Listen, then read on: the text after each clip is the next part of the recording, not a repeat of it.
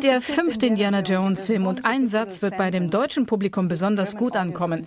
Sie sind Deutscher. Versuchen Sie nicht witzig zu sein. Hat unser deutscher Humor so einen schlechten Ruf? Noch nicht. Aber der Film kommt diese Woche raus. Aber jemand hat sich diesen Satz ausgedacht. Ich war gerade beim äh, Stern. Und einer der Journalisten kommentierte diese Zeile aus dem Film.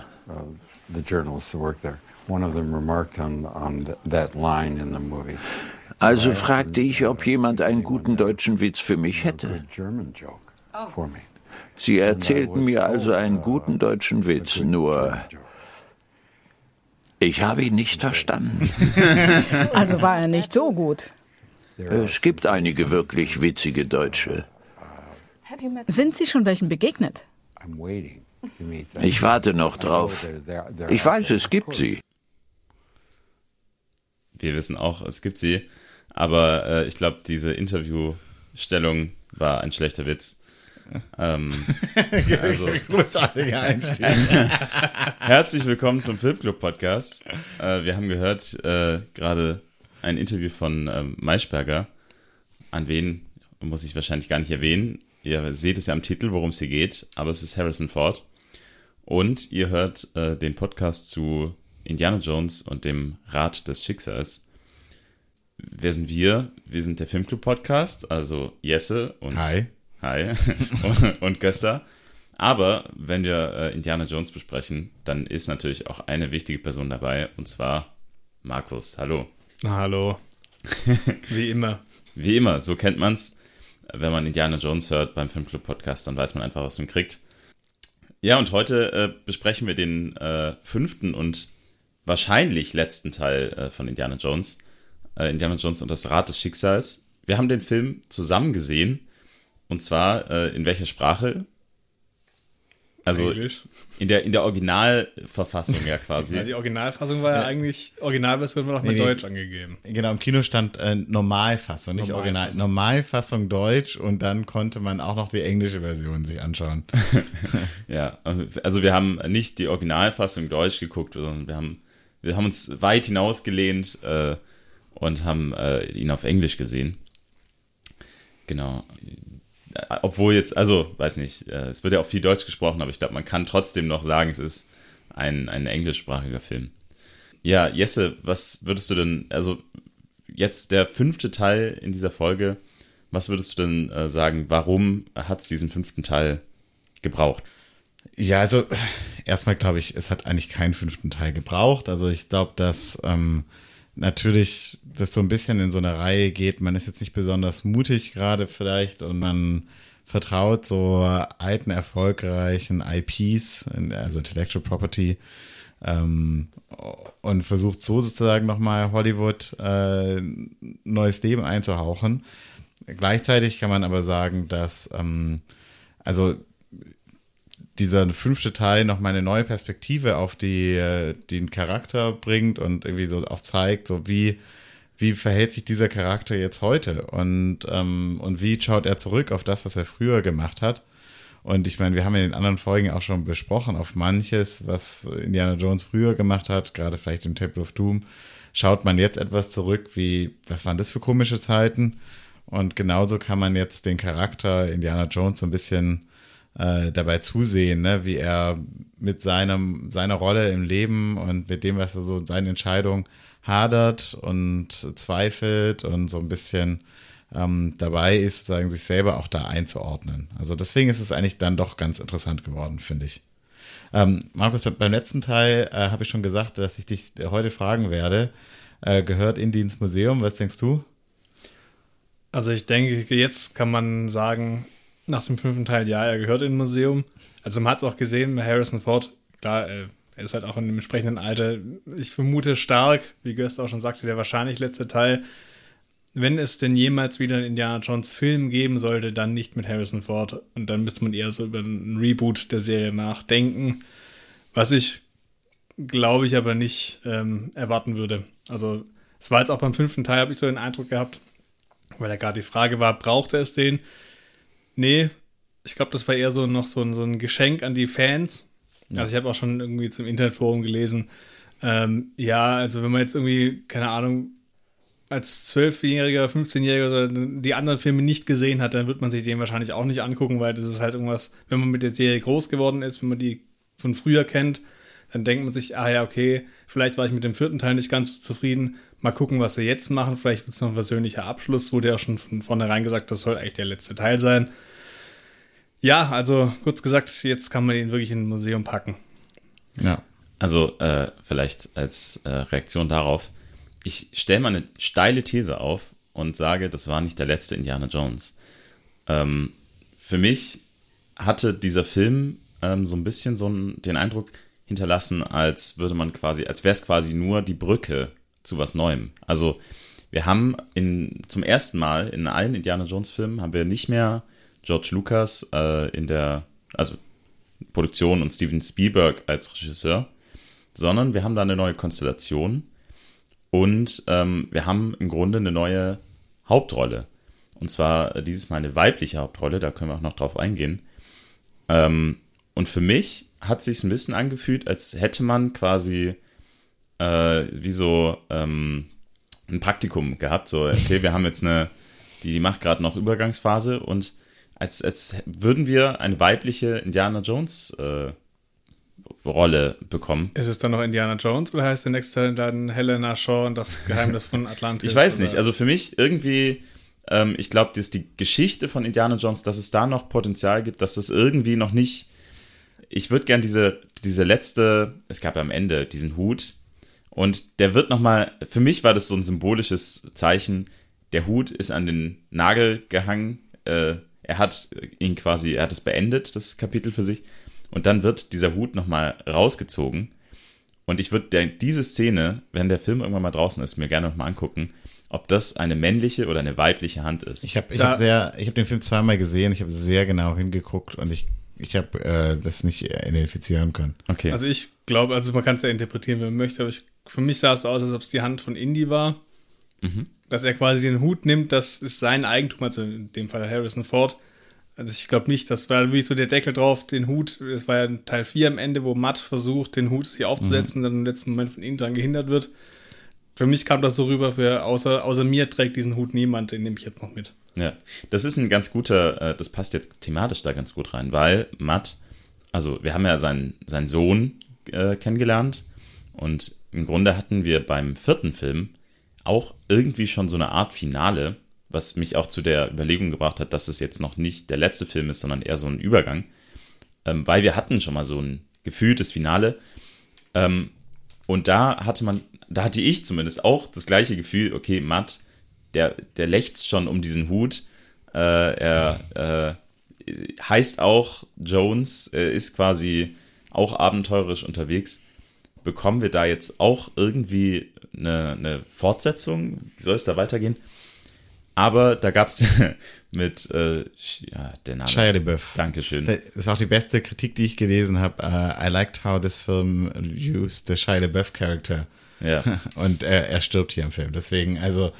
Richtig. be beste Verwendung von Shia LaBeouf. Äh, also der Schauspieler groß aufgetreten hier. Ähm, genau, also die, die Rolle ist quasi äh, raus. Das lag aber ich weiß nicht, das war ja nicht geplant, sondern ich glaube, das ist halt so entstanden. Ähm, man musste irgendwie damit umgehen und hat es halt so gelöst.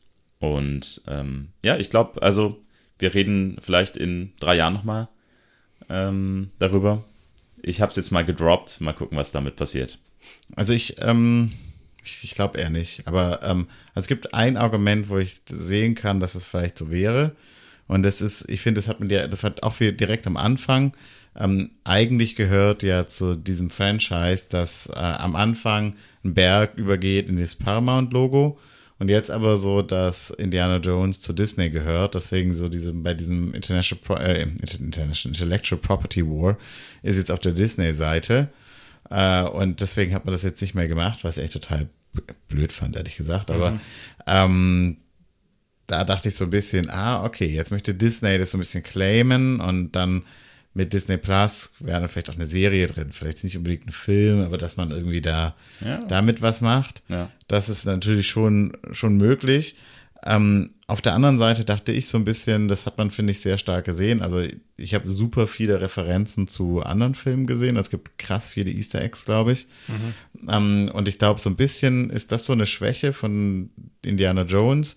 Indiana Jones hat auch nie so gut als Franchise funktioniert. Es gab auch immer Bücher und Serien, aber eigentlich ist es eine Serie von Filmen. Und diese Serie von Filmen war, die hat sehr gut funktioniert. Und warum hat die sehr gut funktioniert? Wegen Steven Spielberg und wegen Harrison Ford. Und mhm. Harrison Ford konnte diese Rolle komplett gestalten, wie das für ihn passt, ist komplett ihm auf den Leib geschneidert. Deswegen funktioniert, finde ich, jetzt der fünfte Teil mit ihm auch sehr gut, weil er einfach, he still got it, ja. Also der hat wirklich eine wahnsinnige Ausstrahlung und ist ein wahnsinniger Schauspieler. Ich habe jetzt auch unabhängig äh, von dem jetzt mir ganz viele Interviews mit ihm angeschaut und so, war wirklich beeindruckt, was für eine Persönlichkeit es ist. Mhm. Und Spielberg hat auch, es gibt so ein paar typische Spielberg-Dinger, ja, also wie er Action-Szenen macht zum Beispiel. Und ich finde, da kommt man, da komme ich nachher vielleicht auch mal zurück, aber äh, da merkt man einfach, wie, ähm, äh, wie hier, wie heißt er nochmal? Mein Gott, wie nach Vornamen? James. Danke. Äh, wie der, ähm, wie der da ein bisschen Probleme hat, diesen Stil zu imitieren, aber wie er eigentlich gezwungen ist, diesen Stil so ein bisschen zu imitieren. Mhm. Und ähm, das, ja, das ist, für, da sehe ich, es gibt Limitationen, wie weit du das jetzt ohne Spielberg ausschmücken kannst. Du kannst es jetzt so, beim fünften fand ich es ganz okay, kannst machen, aber irgendwann musst du ja nochmal neue Ideen entwickeln und dann wird man immer merken, glaube ich, dass es halt kein Spielberg-Film ist und dass kein Harrison Ford-Film ist und glaube ich, dann wird es nicht funktionieren. Bei mir war ja Spielberg noch als Executive Producer dabei ja. und Harrison Ford, wie gesagt, der wird ja auch nicht jünger. Ähm, zum Thema Gestaltungsfreiraum von der Rolle, das hat man auch super gut gemerkt, finde ich. Ich glaube, er hat ja im Interview vorher schon gesagt oder während der Dreharbeiten, dass er gerne Witze über sein Alter reinbringen möchte, weil Indy ist halt einfach ein alter Knacker. Ich meine, ja. er geht in dem Film in, in Ruhestand. Ähm, er müsste ungefähr, was haben wir gesagt, ich glaube, bei Teil 4 war er schon 50 oder sowas. Wir haben doch letztes Mal nachgerechnet, glaube ich. Ich glaube, er ist 1900, 1899 geboren, das heißt, er ist in dem Film 70. Also, ja. was soll da noch groß kommen? Und ich finde, das kam auch ganz gut rüber, dass er ähm, öfter auf sein, ich sag mal, auf sein Alter angesprochen wird. Es war oder ja dass das eben Thema ist im Film. Ja, ja doppelt ja. so alt hieß es ja. Als sie. Ja, eher Teddy sagte, did you know the Wright Brothers? I thought you might have went to school with them. Genau. das ist so gut. Oder als sie in der Höhle klettern und so eine Wand hoch und der wird immer langsamer und Helena, also seine, seine Patentochter, fragt, was ist los? Warum geht es nicht voran? Ja, ähm, ich muss nachdenken. ja. Ja. Also es stimmt, äh, das war auch für mich einer der, der früheren Momente, äh, als er dann tatsächlich auch so ein bisschen selber das thematisiert hat. Davor ist mir gar nicht so aufgefallen. Ähm, da habe ich äh, bezüglich des Alters, war ich nur unsicher am Anfang. Also es gibt ja, der Film beginnt wie alle Indiana Jones Filme mit so einer Vorsequenz so ein bisschen. Und wieder mit einem Artefakt, sorry, wieder mit einem Artefakt, was ja. überhaupt nichts mit dem Film zu tun hat. Ja. Das ja. ist schön. Ja. Genau. dafür geguckt, die Heilige Lanze, die ähm, hat Hitler tatsächlich äh, nach Nürnberg bringen lassen. Ich wohne ja in Nürnberg, deswegen äh, habe ich mich direkt damit auseinandergesetzt. Aber ehrlich gesagt, also äh, enough useless knowledge about die Heilige Lanze brauchen wir nicht, aber egal. ja, ups. Ja. Ähm, die Heilige Lanze. Aber war ja gefaked. Also. Na, klar. Und gerade wegen der Anfangssequenz, da war ich dann schon, okay, ist ein Riesenstudio, jetzt mit Disney dahinter auch und davor die Special Effects waren auch gut, aber ich war echt überrascht. Man sieht ja, wie ein Gefangener in einer Nazi-Uniform mit einem Sack über dem Kopf reingebracht wird und dann wird ihm der Sack weggezogen. Man sieht in, mhm. im, sagen wir, mittelalten Indie, dass, okay, also dieses Digital De-Aging sieht echt gut aus. Ja. Da war ich echt überrascht. Mir ist nur aufgefallen, ich finde, bei den Augen, bei den Close-Ups hat man es ein bisschen gesehen. Aber sonst war ich echt angetan, weil das spielt ja wirklich ähm, 15 Jahre oder 20 Jahre vorher. Mhm. Also ähm, ja. ich, ich finde, man hat gemerkt, sie wollten, äh, also sie, sie haben es gemacht und sie haben äh, aber ihn nicht, also sie, sie waren, sie hatten dann Einschränkungen auch beim, bei dem, wie man ihn zeigen kann. Ja. Ähm, weil die Schnitte einfach auch so waren, wie man sie vielleicht nicht normal gemacht hätte. Ähm, es waren äh, viele ich, Schnitte. Ja, ich glaube, bei den Haaren, äh, da war es so ein bisschen, deswegen war war es, glaube ich, auch dann so close manchmal und so. Das war dann, ja. Aber es, es hat schon erstaunlich gut funktioniert. Also ich, der erste, der erste Shot und ich musste erstmal äh, überlegen, warte mal, ähm, der ist doch älter, das ist doch nicht wirklich er jetzt. Gutes Make-up. Ja, einfach richtig gut, ja, Anti-Aging-Creme. Also ich glaube, ja, aber also ich, ich fand es halt so, so lala funktioniert, weil immer wenn er redet oder wenn da Bewegung ja. drin ist, dann merkt man schon. Aber ich finde es aber eigentlich auch beruhigend, dass es, äh, dass man es noch nicht komplett äh, also, dass man einen Schauspieler braucht, weil das Ding ist, man kann ein altes Gesicht jung aussehen lassen. Das mhm. funktioniert sehr gut. Aber äh, es wird trotzdem kein junges Gesicht mehr, weil jemand, der etwas älter ist, der bewegt seine Augen, seinen Mund ganz anders, er hat insgesamt vielleicht ein bisschen weniger Mimik, ist vielleicht die Muskeln, da ist auch nicht mehr so viel, wenn und deswegen finde ich gerade bei solchen Szenen ist es schon ein bisschen unnatürlich. Mhm. Und das finde ich aber auch gut so, weil, und vielleicht fällt uns besonders auf, weil wir wissen ja, wie Harrison Ford gesch geschauspielert hat, als er in dem Alter war. Und wir haben dann diesen Vergleich und dann mhm. kann man sich das so vorstellen und da kommt es nicht ganz dran. Aber wenn man nur sozusagen, sozusagen so diese einzelnen Bilder nimmt, dann kommt es dem schon sehr, sehr nah dran. Also in diesen ganzen Close-Up-Szenen und so war schon wirklich beeindruckend, ja. Aber Stimmt. Gott sei Dank bin ich ein, denke ich mir, weil ansonsten würde dieses Franchise ja auch nie sterben, weil da müsste, würde mir immer sagen, ja, können wir ja noch ein bisschen Harrison Ford runterrechnen, ja. ja. Äh, aber das, das geht nicht, da geht es einfach Limitationen und das finde ich auch ganz gut so. Ist auch, also ich weiß nicht, äh, es, wahrscheinlich kann man ja auch äh, jedem anderen Harrison Fords Gesicht drauf projizieren. Ähm, und äh, letztlich ist es dann eben doch das Wichtige, die Person Harrison Ford und wie er spielt, wie er diese Ausstrahlung hat, wie du auch richtig gesagt hast, ähm, das ist einfach, das braucht es in so einem Film. kann man nicht ersetzen. Also Nein, das, das ist gerade, gerade bei diesen Schauspielern, weil das macht ja Harrison Ford aus, dass der, also dieses auf der einen Seite so, so komplett locker und entspannt ist und auf der anderen Seite aber trotzdem so einen männ, typisch männlichen Action-Charakter spielen kann, aber halt dadurch irgendwie so gar nicht gefährlich wirkt und total nahbar das macht Harrison Ford aus und das kannst du nicht ersetzen. Das ist ja das, das ist das Geniale, ja. Also, und ich dachte so ein bisschen, als ich gesehen habe, ist nicht interessant, ne? Auch wenn man so De-Aging, wenn man irgendwie, keine Ahnung, Botox benutzt oder so, dann sieht es ja auch oft äh, irgendwie dann unnatürlich aus. Man hat das Gefühl, hä, mhm. da, und das finde ich eigentlich erleichternd, dass man sozusagen, also wirklich De-Aging weder am Computer noch mit Botox machen kann. Das ist auch völlig okay. Aging ja, gehört dazu. Genau. Aging ist cool. Und Indy ist gut gealtert, also. Ja. Das, äh, ja, so ist es.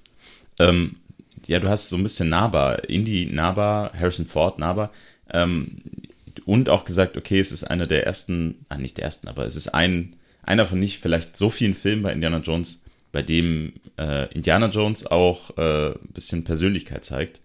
Vielleicht auch eben ein bisschen Gefühle zeigt und auch sich verletzlich gibt.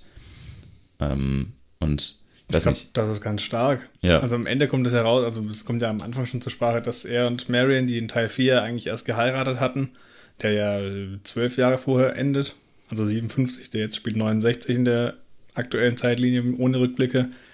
Also sie haben nach zwölf Jahren sind sie ja in einem, ja, ich will jetzt nicht Scheidungskrieg sagen, aber man sieht Scheidungspapiere. Ja. Und es kommt irgendwie auch so rüber, als ob halt ähm, die Ehe, oder es wird kommt auch, kommt auch zur Sprache, dass die Ehe daran zerbrochen ist, dass eben der gemeinsame Sohn im Vietnamkrieg, der zu der Zeit eben stattfindet, gefallen ist. Ja. Und man weiß erst nicht, aber am Ende kommt es, glaube ich, schon so rüber, dass Indy wirklich daran zerbrochen ist und dass er halt nicht damit umgehen konnte. Und dass deswegen Marion gesagt hat, okay, hier, das macht für mich keinen Sinn, ich muss ausziehen.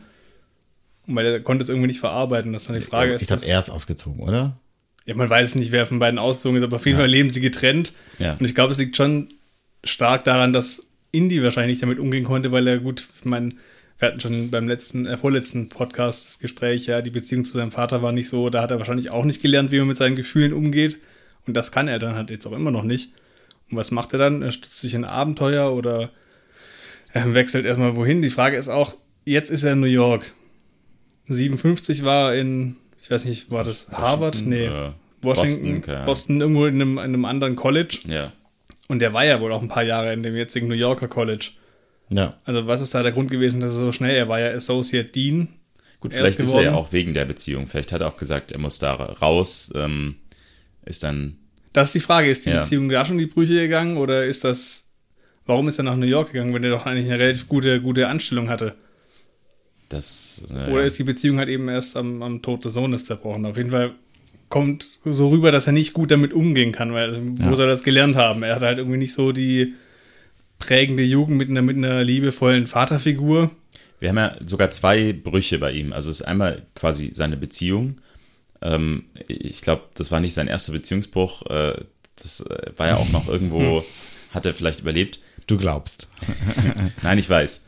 Ähm, und äh, dann gleichzeitig hat er ja auch für sich mit den Abenteuern so ein bisschen abgeschlossen gehabt. Also mit einem Teil von sich selbst davor.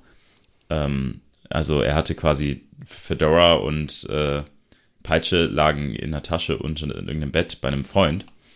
Ähm, eben weil wegen dieser Vorgeschichte. Ich glaube, die lagen bei ihm in der Wohnung unterm Bett, aber der ja. Salah holt die aus seiner Wohnung. Ach so, okay. Ein Freund, das war Salah. ja. Ja, das ist aber, äh, man muss schon sagen, was Besonderes, weil die meisten seiner Freunde sterben irgendwann. Also, ja. dass Salah noch am Leben ist, zeigt schon, da ist eine enge Beziehung. Ja. Ja, auch hier, ne? Also wieder stirbt ein Freund von Indy in diesem Film. Also, es ist nicht gut, mit Indy befreundet zu sein. Nee. Wenn, wenn ihr ihn seht, lauft.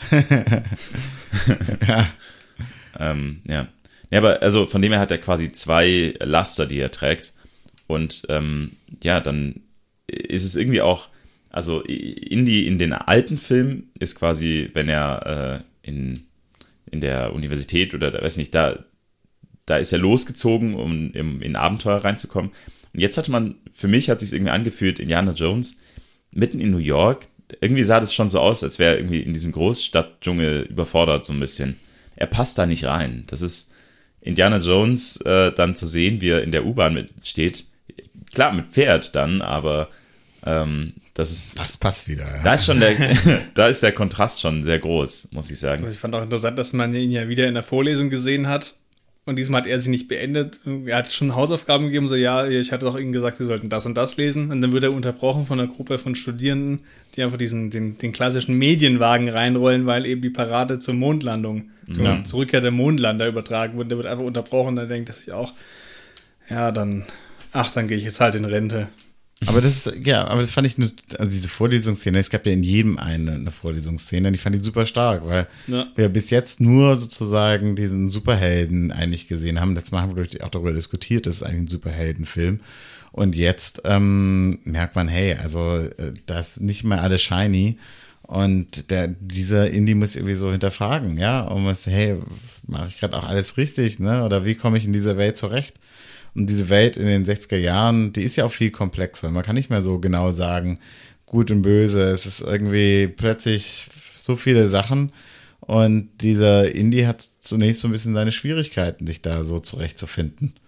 Und das erklärt vielleicht dann auch, oh, jetzt ein ganz weiter Spagat äh, in, nach vorne im Film, das erklärt dann wiederum auch, warum er nicht mehr in seine Zeit zurück möchte. Vielleicht. Also, dass er eben mit dieser Zeit damals viel besser kam, äh, klar kam ja. Ähm, was für ihn einfach eine klare Trennung, vielleicht auch gut böse, keine Ahnung, aber auch eben die Geschichte, mit der er sich immer auseinandergesetzt hat, in, in, im Leben zu sehen. Also das, ja. ja. Das mitzuerleben und nicht in der Zeit zurückzukehren, ja, wie er schon sagte, wo er sich einfach nicht zurechtfindet. Er kann damit nicht umgehen. Er hat im Prinzip nichts mehr. Er hat seine Frau nicht mehr, seinen Sohn nicht mehr. Er hat keine Abenteuer mehr. Ja, jetzt ist er auch im Ruhestand, hat er auch keine Vorlesung mehr dann macht es aus seiner Sicht schon Sinn zu sagen, okay, ich möchte lieber hier ähm, bei Archimedes bleiben, von dem ich noch viel lernen kann. Mhm. Das ist zum Beispiel aber ein Ding gewesen, was mich am Ende stutzig gemacht hat wieder. Das war genau diese Frage mit, Teil 3 haben wir auch gesagt, wie konnte er sich mit dem Ritter unterhalten? Das muss ganz anderes Englisch gewesen sein. so war es das ja auch. Da hat Helena und Indy haben irgendwie auf Archimedes, der dann angeritten kam, als er den Drachen, als er das Flugzeug abstürzen hat, äh, sehen hat, haben die auf ihn eingeredet mit Griechisch. Aber Archimedes muss, also das war 2000 Jahre grob früher. Der muss ganz anderes äh, Indisch, genau, Griechisch gesprochen haben. Also die Frage ist halt auch, haben sie, hat er sie verstanden? Haben ja. sie ihn verstanden? Also haben sie einfach nur auf ihn eingeredet und er stand nur da? Mhm. Im ah, Film ja. guckt er die ganze Zeit echt verwirrt. Also ich, ich glaube, genau, das ist nämlich der Punkt. Ich glaube, sie reden einfach auf ihn ein und der versteht vielleicht ein paar Brocken davon, weil das einfach 2000 Jahre Sprachunterschied ist. Aber er spricht auch nie wirklich mit ihnen, oder? Nee. Er hört einfach nur zu. Also, aha, okay, so, okay, ja. Lederjacke. ja. Nee, also ich, ja, ja ich weiß, weiß nicht. Ich, ich dachte also, dieses äh, Device-Zeitreisefilm passt halt super gut eigentlich zu diesem Thema Alter, ne? Also, ähm, ja, und dass er sich irgendwie wohler fühlt, äh, ein paar tausend Jahre zurück als in der Zeit, die er so hineingealtert ist. Das, ja, da, da, steckt vieles drin und ich, ich dachte so ein bisschen, was mir ich spontan ähm, war so ein bisschen, es gibt so viele von den Helden unserer Kindheit, die irgendwie ja nicht so gut altern. Ne? Ich muss irgendwie dran denken, wie Eric Clapton, ne? irgendwie Covid-Leugner und irgendwie total Schwurbler. Und ähm, ja, es gibt doch ganz viele Beispiele ne? von Persönlichkeiten, die früher irgendwie mal ähm, für, für Menschen Vorbilder waren und jetzt total weird sind, wie, keine Ahnung, Gerhard Schröder. äh, und wo ich mir so ein bisschen denke, ähm, das ist auch halt eine Kunst sozusagen, sich nochmal auf diese Welt einzulassen, sich selbst äh, zu hinterfragen und das schafft er, ja. Und ähm, ja, er, er ist sozusagen irgendwie dann doch, doch deiner Linie, seinem Norden irgendwie klar geblieben und schafft sich da irgendwie so neu zu orientieren. Und dabei be begleiten wir ihn so ein bisschen in diesem Film. Deswegen hat mir der Film auch so gut gefallen. Ich finde, dass man hat, also ich habe mich so ein bisschen an die alten Filme erinnert gefühlt. Klar waren auch wieder neue Aspekte dabei und ich glaube, es gibt viele, also ich habe auch dann im Vorfeld und im Nachhinein auch schon Kritiken gelesen, die sind ja wirklich gemischt. Also manche sagen, ja. super Film, hat mir gut gefallen, hätte mir alles von früher gegeben. Manche sagen, ah, was für ein Quatsch wieder, hättest du das jetzt gebraucht, warum brauchst du noch einen, die Story macht überhaupt keinen Sinn. Und da denke ich mir auch, also erstens, ich gehe ins Kino, um mich unterhalten zu lassen mich hat der Film unterhalten. Und zweitens, mal ganz ehrlich, welcher Indie-Film ist denn realistisch oder logisch? Das ist genau, wir hatten dieses Filmzitat, als wir vorhin drüber gesprochen haben, I've seen a lot of things. Ja. Weil er hat einfach schon so viel, ich sag mal, Übernatürliches oder Magisches gesehen, das gehört einfach zu Indie dazu. Und dann braucht man nicht sagen, Indie ist unrealistisch. Ja, natürlich ist er unrealistisch. Das ist halt auch ein Film und ein Abenteuerfilm. Und wenn man jetzt, wenn jetzt zum Beispiel diese ganzen magischen Kräfte in den Filmen nicht dabei gewesen wären, dann wären die Filme echt langweilig. Ja. Also dann findet er in Teil 1 eine Kiste voller Sand. Wow. Ja.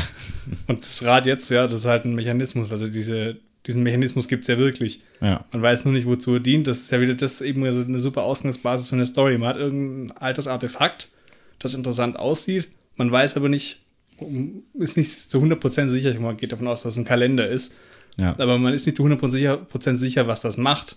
Und das bietet halt einen super Ausgangsstoff für eben so Geschichten. Und so gibt es noch ganz viele Sachen. Man könnte theoretisch, um eben auf den Punkt zurückzukommen, wird es noch einen Indie-Film geben. Man könnte noch einen Haufen Indie-Filme machen von den Artefakten her.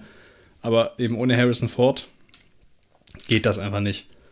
Ja. ich glaube, also ich, ich bin auch so ein bisschen, dass ich denke, auf der einen Seite, also ich finde, man kann kritisieren, dass es, also dass es nur so sehr viele von dieser Art von Filmen gibt, so Franchise, die weiterentwickelt werden und da bin ich voll dabei. Aber trotzdem muss man ja auch über den Film als, als solches bewerten können. Und dann ist ja meistens so, ja, okay, es hat jetzt nicht diese magisch von Spielberg-Film. Ja, okay, ist ja kein Spielberg-Film. Also ich finde es auch nicht fair, wenn zu sagen, ja gut, äh, jetzt gucken wir mal, wie nah kommt jetzt irgendwie dieser Regisseur daran, irgendwie Spielberg zu imitieren. Man muss ihm auch eine Chance geben, was eigenes. Ja, wenn es jetzt nur noch darum geht, irgendwie zu imitieren, ja, dann wird es auch wird's wirklich schwierig, ja. Und dann können wir irgendwann versuchen, nur noch genauso nur noch, äh, dann kommen keine, gar keine neuen Ideen mehr. Und ich finde ja. schon, es gibt so ein paar kleine neuen Ideen. Und es gibt auch Szenen, Dinge, die ich davor noch nie gesehen habe. Also diese Action-Szene mit dem Pferd zum Beispiel, ähm, da dachte ich, also die wird mir in Erinnerung bleiben. Die wird jetzt nicht, so, die kommt jetzt nicht ran an andere Action-Szenen von äh, Indiana Jones, ne, mit, wo klassisch, wo der Kugel da wegläuft zum Beispiel oder so. Aber es ist schon eine, die ich, die ich jetzt auch ein paar Jahre noch nicht vergessen habe, ja. Das stimmt. Ähm, ja, ich hatte auch so ein bisschen das Gefühl, wie, also, dass die Arbeit ähnlich abgelaufen ist.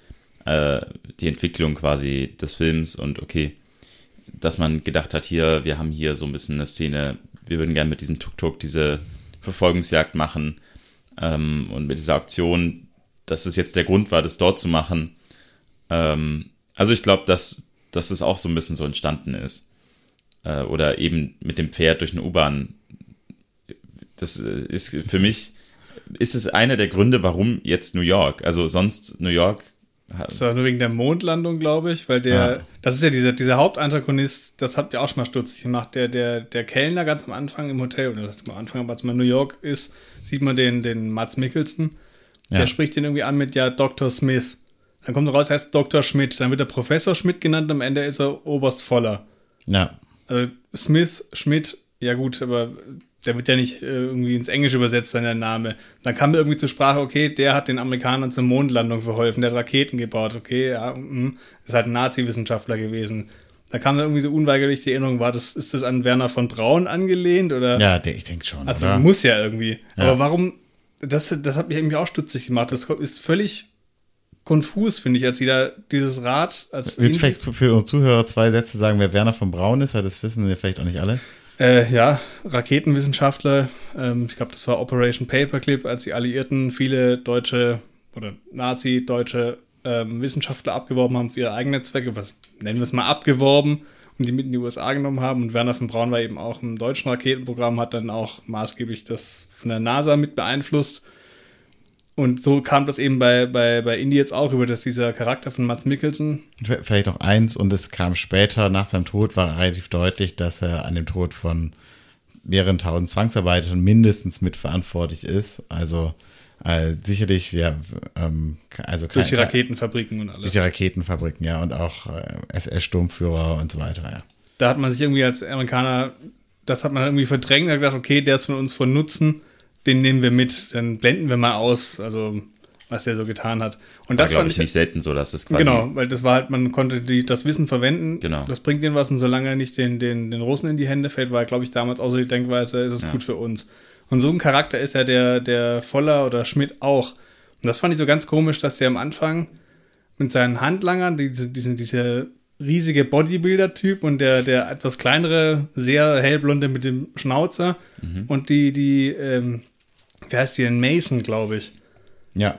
Und die CIA-Agentin, irgendwie arbeitet er mit der CIA zusammen oder die CIA arbeitet ihm zu, weil er eigentlich von der NASA ist. Wissen die nicht, was er eigentlich für eine Gesinnung hat? Mhm. Und wer ist dieser, dieser, dieser Mensch in dem Archiv auf Krücken? Der kommt nie wieder vor. Das hat mich nicht, das hat mich nicht Stimmt. losgelassen. Das ist der Chef von der Mason oder wer ist das? Der wird, glaube ich, von einem Regal erschlagen, gut ist. Ich glaub, Warum gibt man ihm dann so ein markantes Feature mit, wenn der nicht mehr vorkommt? Das, ich, Punkt, das macht doch gar keinen Sinn. Für mich war der äh, eher CIA-mäßig. Äh, also, dass er quasi gesagt hat, ja, du bist kein Agent oder so. Also nicht zu dem anderen, zu dem der dann geschossen hat. Ja, das war ja ein Handlanger ja, von, stimmt, dem, von dem das Schmidt. War ein Handlanger, ja. Und der, der, der, der riesige Bodybuilder auch. Ja. Aber die Agentin, die war ja von der CIA, die haben ja irgendwie, also warum haben die dem geholfen? Irgendwie, okay, ja, du darfst das Rad jetzt in dieser Uni nehmen, aber bitte keine Leute umbringen.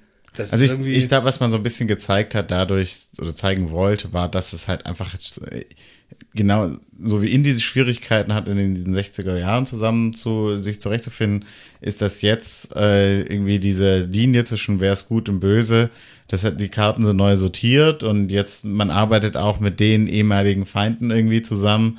Ähm, um eben eigene Ziele zu entdecken. Das sagt sie ja auch selber, ne? dass sie, hey, jetzt, du hast ihn zum Mond, uns zum Mond gebracht, jetzt gibt's kein Interesse mehr an dir.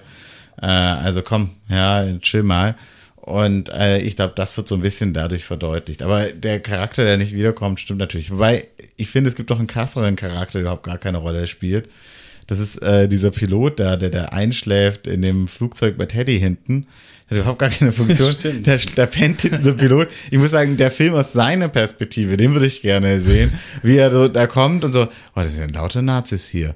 Ich, ich schlafe erstmal in meinem Flugzeug, mhm. dann startet das Flugzeug und der pennt seelenruhig weiter. Der wacht ja erst auf, als das Flugzeug als schon Zeitreise vor, vorbei ist. in der Luft ist und dann ist er die ganze Zeit komplett verwirrt und dann irgendwie kommt er zurück. Ich frage mich auch, wie das für ihn danach weitergegangen ist. So, ja, dann bin ich ja Zeitreise gemacht und so und alle so, ja, ja, ja, ja, mhm, ja. Dann sind wir gelandet und so wird er zurückgeflogen. Zeitreise, ja. Aber also auch komplett sinnloser Charakter. Ja. Ja, das war, den hätte man echt weglassen können. Das war nur so irgendwie so eine Art Safety-Net für den Teddy, falls er das Flugzeug doch nicht fliegen kann, was er irgendwie aber, trotzdem hingekriegt hat. Ja, warum braucht also, warum, ja. Auch, also Teddy, und das hat auch so ein bisschen ähm, für mich eben diese äh, Indiana Jones-Vibes bekommen, war ja eben auch so eine, so eine Folgerrolle, ähm, so eine. So ein Ersatz-Shorty. So ein Ersatz-Shorty, genau. Einer, der irgendwie alle Fahrzeuge fahren kann, der irgendwie ähm, die, der weiß so ein bisschen Bescheid, ist immer da und so. Ähm, macht die eigentlich ihre wichtigen Sachen alle. Äh, und das hat für mich dann eben auch so ein bisschen das Gefühl gegeben, okay, irgendwie spiegelt sie so ein bisschen äh, Indiana Jones auch ja. in ihrem Können. Also, um jetzt mal die beiden äh, Rollen so ein bisschen äh, zu vergleichen. Für mich war ganz lange, äh, jetzt muss ich mal den Namen nachgucken, Moment. Phoebe Waller-Bridge, oder? Ja, also, genau. ähm, also die Helena Shaw im Film, ja. äh, war eigentlich durchweg in dem Film quasi eine Spiegelung von Indiana Jones, die auch quasi die ganzen Sprachen konnte, eben Archäologie, hatte ähnliche, eine ähnliche Vergangenheit, weil sie quasi einen gemeinsamen Freund haben ja auch. Ähm, und äh, manchmal sogar mehr wissen als er, ähm, weil sie sich da quasi von ihm noch mehr äh, angeeignet hat. Und gleichzeitig aber wiederum in der Intention oder in dem Hintergrund so ein bisschen anders unterwegs. Mhm. Ja. ist mehr an monetären, genau. oder sagen wir direkt an monetären ja. äh, Dingen interessiert. Sie möchte ja zum Beispiel dieses Artefakt, dieses, äh, die, das Dial of Destiny verkaufen. Ja. Indy ist auch an monetären Sachen interessiert, aber bringt die halt ins Museum und nimmt dann das Geld dafür an, verkauft es nicht an den Erstbietenden. Und da muss ich sagen, wir hatten in Marokko, wo dann Indy auch ähm, Helena und den Teddy trifft. Das war auch eine super witzige Szene, finde ich. Dieser Dialog, als äh, Indy dann in die, in die Auktion reinplatzt. und da sitzt schon der, der Schmidt oder Voller. Und der sagt, wirft dann irgendwie India, nee, der sagt Indy zu ihm, glaube ich, you stole it. Und er sagt dann, you stole it. und dann sagt die you Helena, stole it from me. And, yeah, and then I stole it. It's called capitalism. ja. ja. Immer diese schnellen, kurzen äh, Dialoge. Ja. Das ist äh, sehr stark. Ja, ich, ich fand sie super stark. Und ja. es gibt noch viel mehr. Ich fand sie auch so super goofy irgendwie, ne? Also so ein bisschen tollpatschig. Und das ist er ja auch immer. Es gibt so viele Momente. Und das muss ich sagen, hat sie auch total toll gespielt. Also nimmt man, das, es hat, oder die Rolle wurde einfach sehr gut besetzt. Das war, hat ja. einfach wirklich gut gepasst. Und natürlich auch, ne, ihr Vater ist auch Archäologe und ist genauso obsessed, ne? Und da gibt es eine mhm. Ähnlichkeit zum Verhältnis von Indy zu seinem Vater, den wir jetzt schon kennengelernt haben. Genau. Das, ich würde aber nicht ganz sagen, also natürlich, es gibt schon klare Parallele zwischen Teddy und Short Round, aber Short Round ist ja noch so der, der bewundert India total, ne? Also der ist so, ja. Und Teddy äh, Hat andere Antriebe. Genau, der hinterfragt sie auch. Also ja. der ist schon, da merkt man schon, diese, das Verhältnis ist anders, ja. Der sagt so, hey, was machen wir ja eigentlich? Mhm. Und so, und der ist auch ein bisschen enttäuscht von ihr und so. Also da ist schon, der hat schon viel mehr Agency. Stimmt. Äh, aber auch, es gibt trotzdem klare Parallelen, ne? Ja. Auch äh, Liebschaft hat sie äh, in der Gegend mit diesem äh, Typ, der sie quasi äh, umbringen will, dann. Ach, dieser ja. Gangsterboss. In dieser Gangsterboss, genau. Ja. Also, das war ja genauso, ich fand ich auch sehr gelungen, diese Verfolgungsjagd von Zweien, wo auch man gefolgt und verfolgt von der gleichen Person. Und also es da, da gab es noch eine weitere Szene, die ich echt stark fand, weil ich meine, also es ist ein James Bond-Charakter und in früheren Filmen werden oft äh, wie Frauen sexualisiert und hier ist es so auf diesem Schiff mit diesen ganzen Tauchern, da gibt es diese Female Gays, da gibt es eigentlich diese männlichen Sexobjekte und sie ist so, oh, okay, okay. und da dachte ich so ein bisschen, eigentlich ist das Gleiche nur umgedreht, ne? Aber ähm, sieht man auch selten, finde ich irgendwie, äh, fand ich interessant, ja, ja warum nicht? Eben auch eine starke Frau. Also äh, sie hat alle Männer um sich herum im Griff. Äh, sie hat die Tricks, sie weiß, wie sie quasi auch den äh, Kontrahenten dann ausschalten kann, wenn sie ihn zulabert und währenddessen. Oder Indy ganz am Ende, wie sie mir erstmal einen Faustschlag. Ja, äh, auch sehr stark. Mhm. Ja. In die Träume schickt, um ihn nach Hause bringen zu können, das ist natürlich auch mal eine Ansage. Ja. Also von dem her ähm, eine, eine sehr gute Zweithauptrolle, würde ich schon fast sagen. Also es ist ja keine Nebenrolle mehr. Das ist ja. Und, und glaubst du, sie könnte einen eigenen Film oder eine eigene Serie tragen? Also es fühlt sich für mich so ein bisschen so an, als würde sie darauf vorbereitet quasi. Aber meinst du, sie könnte das, also dieser Charakter?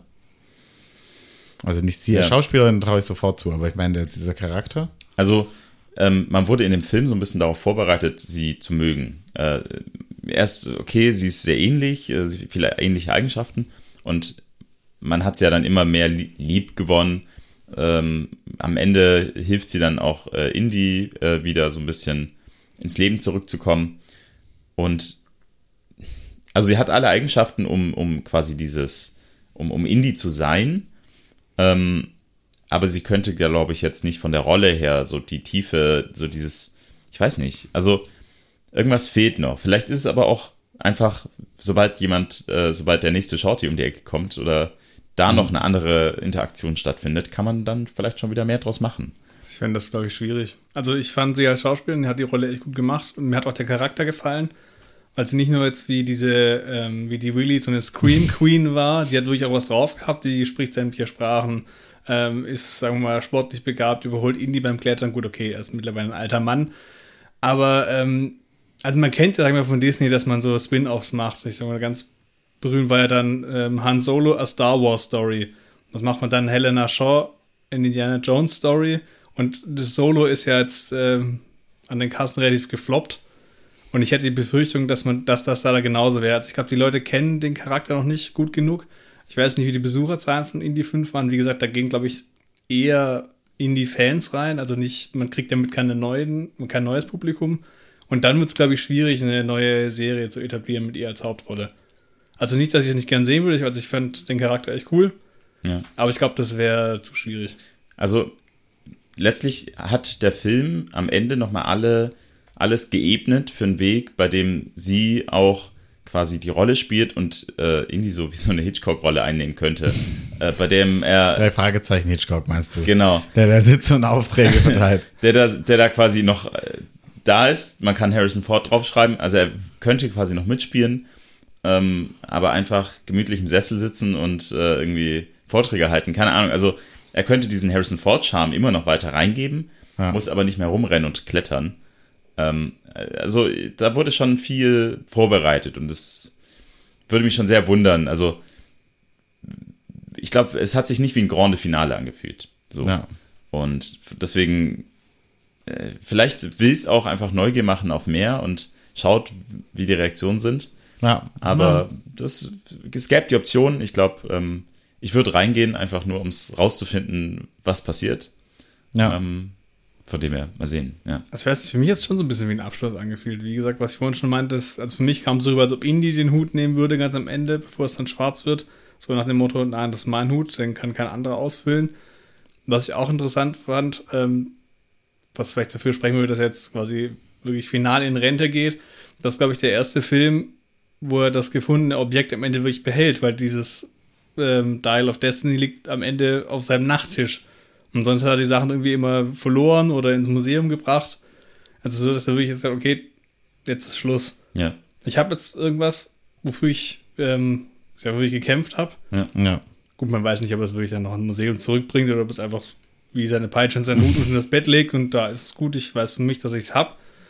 Also ich ich kann es mir nur schwer vorstellen, dass da noch was kommt. Es war ja auch, der Rahmen ist auch gut gesetzt. Also für die Rolle von, von Indiana Jones, äh, des Abenteurers Indiana Jones, das, da war schon äh, ein Finale da, würde ich sagen. Auch, es ist ja wieder quasi, er hat angefangen im Zug. Äh, es gab diese Zugreise, bei der ähm, mit der die Peitsche gefunden hat und den Hut und so und die ersten Ängste entwickelt hat und irgendwie hat sie auch aufgehört, dann nicht ganz, aber der Zug war ja trotzdem wieder so ein, eine starke Rolle äh, des Films. Also es fand ich schon so ein bisschen so ein. Und er findet wieder Hut und Peitsche dort. Und er findet nicht im Zug? Ah, doch, stimmt, er findet ihn wieder im Zug, ja. Ja. Stimmt.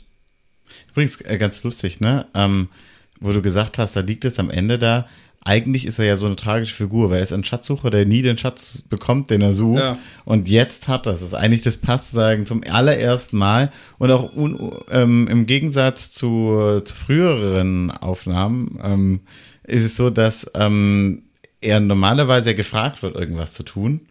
Und dieses Mal ja dann letztlich schon, also er wird schon gefragt, aber dass er sozusagen so aktiv wird, das macht dann aus sich selber, ne? Weil sie ist dann im Flieger und er sagt, ja, ich muss jetzt nach Marokko und also er fängt selber an, ne? Also es fühlt, fühlt sich viel mehr nach seiner Mission an. Ja, Mission ist ein blödes Wort, aber nach, nach, das, das Verlangen kommt aus ihm heraus. Ja.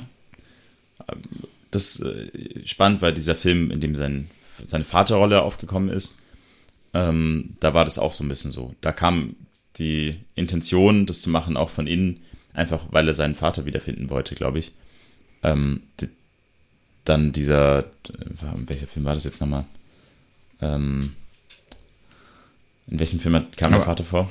Teil 3. Last okay. Crusade. Crusade, der letzte genau. Kreuzzug. Ja, ja das genau. stimmt. Der ist ja eigentlich, hat nur eingewilligt, ähm, dem Julian Glover quasi zu helfen, weil er eigentlich nur seinen Vater finden wollte. Genau, und auch am Ende, der Gral. Dass er wirklich den Gral holt, war ja wirklich nur, um den Vater zu retten. Dann, also es, da war ja auch die Intention immer quasi eine andere, als eigentlich den Schatz zu finden. Ähm, oh, was gerade super witzig ist. Er hat noch gesagt, bei Julian Glover, der hat einen Bösewicht bei Bond und bei Indie gespielt. Mats Mikkelsen auch, fällt mir gerade ja. ein. Der hat äh, Le Chiffre gespielt bei James Bond. Ja. Ja, ja, jetzt. Hm, ein Muster. Wieder, ja, wieder Bond-Parallele, ne? Wobei, ja. James Bond altert nie, den besetzt man einfach neu. Indiana Jones kann altern. Also da setzt sich schon jetzt deutlich ab. Fand ich aber auch, äh, ich muss sagen, also ich weiß nicht, James Bond, äh, da gibt es ja schon Gerüchte für die, den nächsten Film. Aber oh, wirklich, ich habe nichts mitbekommen. Aber irgendwas äh, habe ich mal gelesen. Aber irgendwas habe ich, hab ich gelesen. äh, aber da hatte ich auch am Ende des Films quasi, ähm, hieß es ja, okay, dass er jetzt eine Tochter war das, glaube ich, dass er jetzt die Tochter hat und dann äh, ist er quasi gestorben. Äh, und das ist ja auch bei James Bond jedes Mal so eine Herausforderung, wie kriegt man diesen flüssigen Übergang hin zu einem neuen ja. äh, Charakter, ohne jetzt zu sagen, es ist ein völlig neuer Film. Ähm, oder halt, es ist ein Break irgendwie und plötzlich taucht jemand aus dem Nichts auf. Das ähm, ist halt bei James Bond, man hat ja nicht so wirklich die Jahreszahlen. Ja. Und bei Indie ist da wirklich immer so diesen Rahmen vorgegeben. Es wird am Anfang irgendwie immer eine Jahreszahl eingeblendet und man weiß eigentlich immer, wann dieser ja. Film spielt. Das ist ja bei James Bond gar nicht. deswegen kann man auch sagen, okay, der ist halt alterslos. Ja. Und das finde ich aber ganz schön bei Indie, dass man wirklich sieht, wie er halt alt, alt wird. Und jetzt am Ende Stimmt. ja auch, dass da wirklich diese Witze reingeschrieben wurden, die extra auf sein Alter abzielen, macht irgendwo auch Sinn, weil, ja gut, Harrison Ford ist halt einfach auch alt. Das wäre jetzt natürlich äh, der finale das finale Lechzen, äh, sich äh, quasi auch einen James Bond-Film zu machen, wäre diese Rolle von Indiana Jones einfach neu zu besetzen. Ja, gut. Aber ich, ich hatte übrigens zu diesem, ähm, ich hatte so eine Theorie, die ich noch nirgends gelesen habe, also ich droppte jetzt einfach mal, wo ich so ein bisschen dachte, weil, also ich fand diese, diese Beziehung ähm, zwischen ihr und ihm manchmal ein bisschen strange, weil ähm, er nennt sie Wombat, also als, äh, als wären sie sehr eng ich dachte auch so ein bisschen, auch warum muss eine Patentochter sein? Wäre doch schön, wenn er also eine, auch eine enge Beziehung aufbauen kann, mit dem man mit dem jetzt nicht irgendwie eine familiäre. Das, genau, dass mal nicht irgendwie eine Beziehung äh, in, im ja. Raum steht äh, und einfach nicht so. verwandt ist. Ja. Genau, einfach so. Ne? Also Freundschaft, irres Ding. Ne? Mhm. Aber äh, ja, aber gut, dann wäre sie gestorben. Aber das, aber das Ding ist, ähm, die sagt ja am Anfang, da kommt sie in die Bar und dann sagt sie, äh, you don't remember me, uh, don't you? Und das Geiste, was er sagt, ist, uh, whatever I did, I apologize. so, einfach mal präventiv. Und dann dachte ich so ein bisschen, was natürlich auch sein könnte, weil dann fordert sie ihn zum Trinken auf. Mhm. Und dann sehen wir das nächste Ding. Und im Prinzip ist es eingerahmt, das ganze Ding von diesen Szenen in der Wohnung, wo ich dachte, war das alles nur ein Alkoholrausch, den er sich irgendwie vorstellt und am Ende sagen sie, sie äh, sie ist in der Wohnung, als er wieder aufwacht, weil ich so dachte, so ein paar Sachen sind ja eigentlich nicht geklärt. Ne? Also er ist geflohen, mehr oder weniger, weil ihm dieser Mord angehängt äh, wird. Und da kommt er einfach so zurück. Das ist jetzt plötzlich kein Problem, ne? Also Aber super das? spannende Theorie. Das habe ich am Anfang nämlich auch gedacht. Als wir den Film gesehen haben im Kino, dann sieht man relativ zu Ende, also nachdem Helena ihm eine reingehauen hat, um ihn aus der Vergangenheit wieder quasi zurückzuholen, sieht man, wie er im Bett aufwacht so ganz langsam fährt die Kamera aus, da dachte ich erst, okay, hat er das jetzt nur geträumt oder ist er irgendwie. Ja. Und dann sieht man aber doch tatsächlich, dass diese, dieser äh, Antikythera-Mechanismus neben ihm liegt. Das wäre aber auch sowas gewesen, wenn der nicht da gewesen wäre, sondern tatsächlich im Museum, da hätte es auch einfach alles. Und auch diese äh, Speerspitze. Genau. Naja. auch noch da.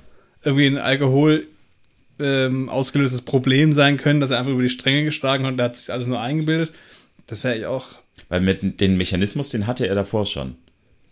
Äh, also der, der lag doch in seinem Archiv da. Ah, nicht der ganze, der, aber ist schon ein Teil davon. Ja, richtig. Aber äh, von dem her, ja. Aber finde ich eine sehr spannende Idee. Ja, weil, weil, also er ja, also man sieht ja, also ich muss sagen, diese Szenen in der Wohnung finde ich mit die besten Szenen, weil ohne große Exposition, ohne große Unterhaltung, alles, was man lernen muss, lernt man nur von Indiana Jones, wie er sich Kaffee macht und erst so ein bisschen noch was reinkippt. Und äh, in die ganz privat. Ja, genau. Also so wirklich dieses, oh, ja, und also auch diese, die Haare sind komplett durchwurscht, das T-Shirt zieht er sich erstmal falsch rum an. Ja, er meckert noch den Nachbarn an, weil er morgen zum 8 irgendwie schon Musik laut aufdreht. Ja. Das ist wirklich völlig normal. Da merkt man auch, dass er, finde ich auch, ähm, dass er mit den Gefühlen irgendwie nicht so umgehen kann. Dann sieht er irgendwie ein Foto von Marion am, am Kühlschrank, krummelt so ein bisschen vor sich hin und hängt erstmal ein Magnet drüber, damit er sie nicht angucken muss. Ja. Ja, es ist schon, finde ich, eine aber star stark gespielte äh, Szene. Er sagt viel aus. Und äh, man sieht ihn auch mal so ein bisschen, ähm, ja, beim Aufwachen. Also, ich weiß nicht, ist jetzt nicht der. Endlich, man sieht ihn beim Aufwachen. Nee, aber es ist so, äh, man sieht ihn auch mal geplättet irgendwie. Er ist nicht immer. Das ist vielleicht auch so ein Bombastisch Altersaspekt. geschminkt. Weil, genau, weil sonst sieht man immer, okay, Indy in seiner mal, Lederkluft. Genau, er wacht auf, sieht gut aus, fertig. Genau, und so ist halt wirklich, okay, er ist jetzt alt, man merkt, er ist müde geworden. Ich bin nicht alt, ich sehe auch scheiße aus, wenn ich aufwache. Ja, schon, aber das ist ja so ein Aspekt, der vielleicht noch dazukommt. Also, Ja. vorher hat man es nicht gesehen, da hätte er auch scheiße ausgesehen, wahrscheinlich in Teil 1 beim Aufwachen. Aber man hat es halt nicht gezeigt. Genau, und jetzt zeigt Ja. man es, okay, das ist ein normaler Mensch, er ist auch alt geworden, Ja. er will eigentlich auch nur seine Ruhe haben, er meckert die Nachbarn an, weil sie morgens ähm, Ist- einfach Musik laut ma- äh, aufdrehen, obwohl Moon Day ist. Ja. Ist, also manchmal ist er dann äh, recht ähm, normaler alter Mann. Ja. So, ja, das stimmt. Und er gibt auch irgendwie keinen Kontra, als sie dann reinkommen, das hatte ich ja vorher schon angesprochen, in die Vorlesung, einfach die Vorlesung crashen und sagen, hier, wir müssen jetzt die, die Parade zum Mondlandung gucken. Ja, ich glaube, der, der alte Indie hätte ihnen schon irgendwie ein bisschen Kontra gegeben und gesagt, hier, Leute, raus, das ist meine Vorlesung, die ist wichtig. Und jetzt so, ja, was mache ich mir noch die Mühe? Ich werde heute sowieso in Ruhestand verabschiedet. Ach komm. Er hatte auch davor einfach den Drive. Also Ja. die Vorlesung davor, da, da hat niemand geschlafen. Da, die Frauen haben geschwärmt, äh, die, also die haben vielleicht nur aufgepasst wegen ihm oder so, aber da waren alle, hingen ihn, ihm an den Lippen. Da äh, waren alle Jetzt völlig. macht keine Hausaufgaben, die Hälfte schläft. Genau, genau. Und dann, da war er quasi selber überfordert von den, von der, von dem Andrang der Leute ähm, und ist dann geflüchtet. Und da ist er geflüchtet eher, weil er keine Lust, also weil da nichts zurückkam. Es ist, äh, Das ja, ist nicht mehr seine Welt. Im es ist nicht seine Welt, genau. Also gehört er quasi im Museum.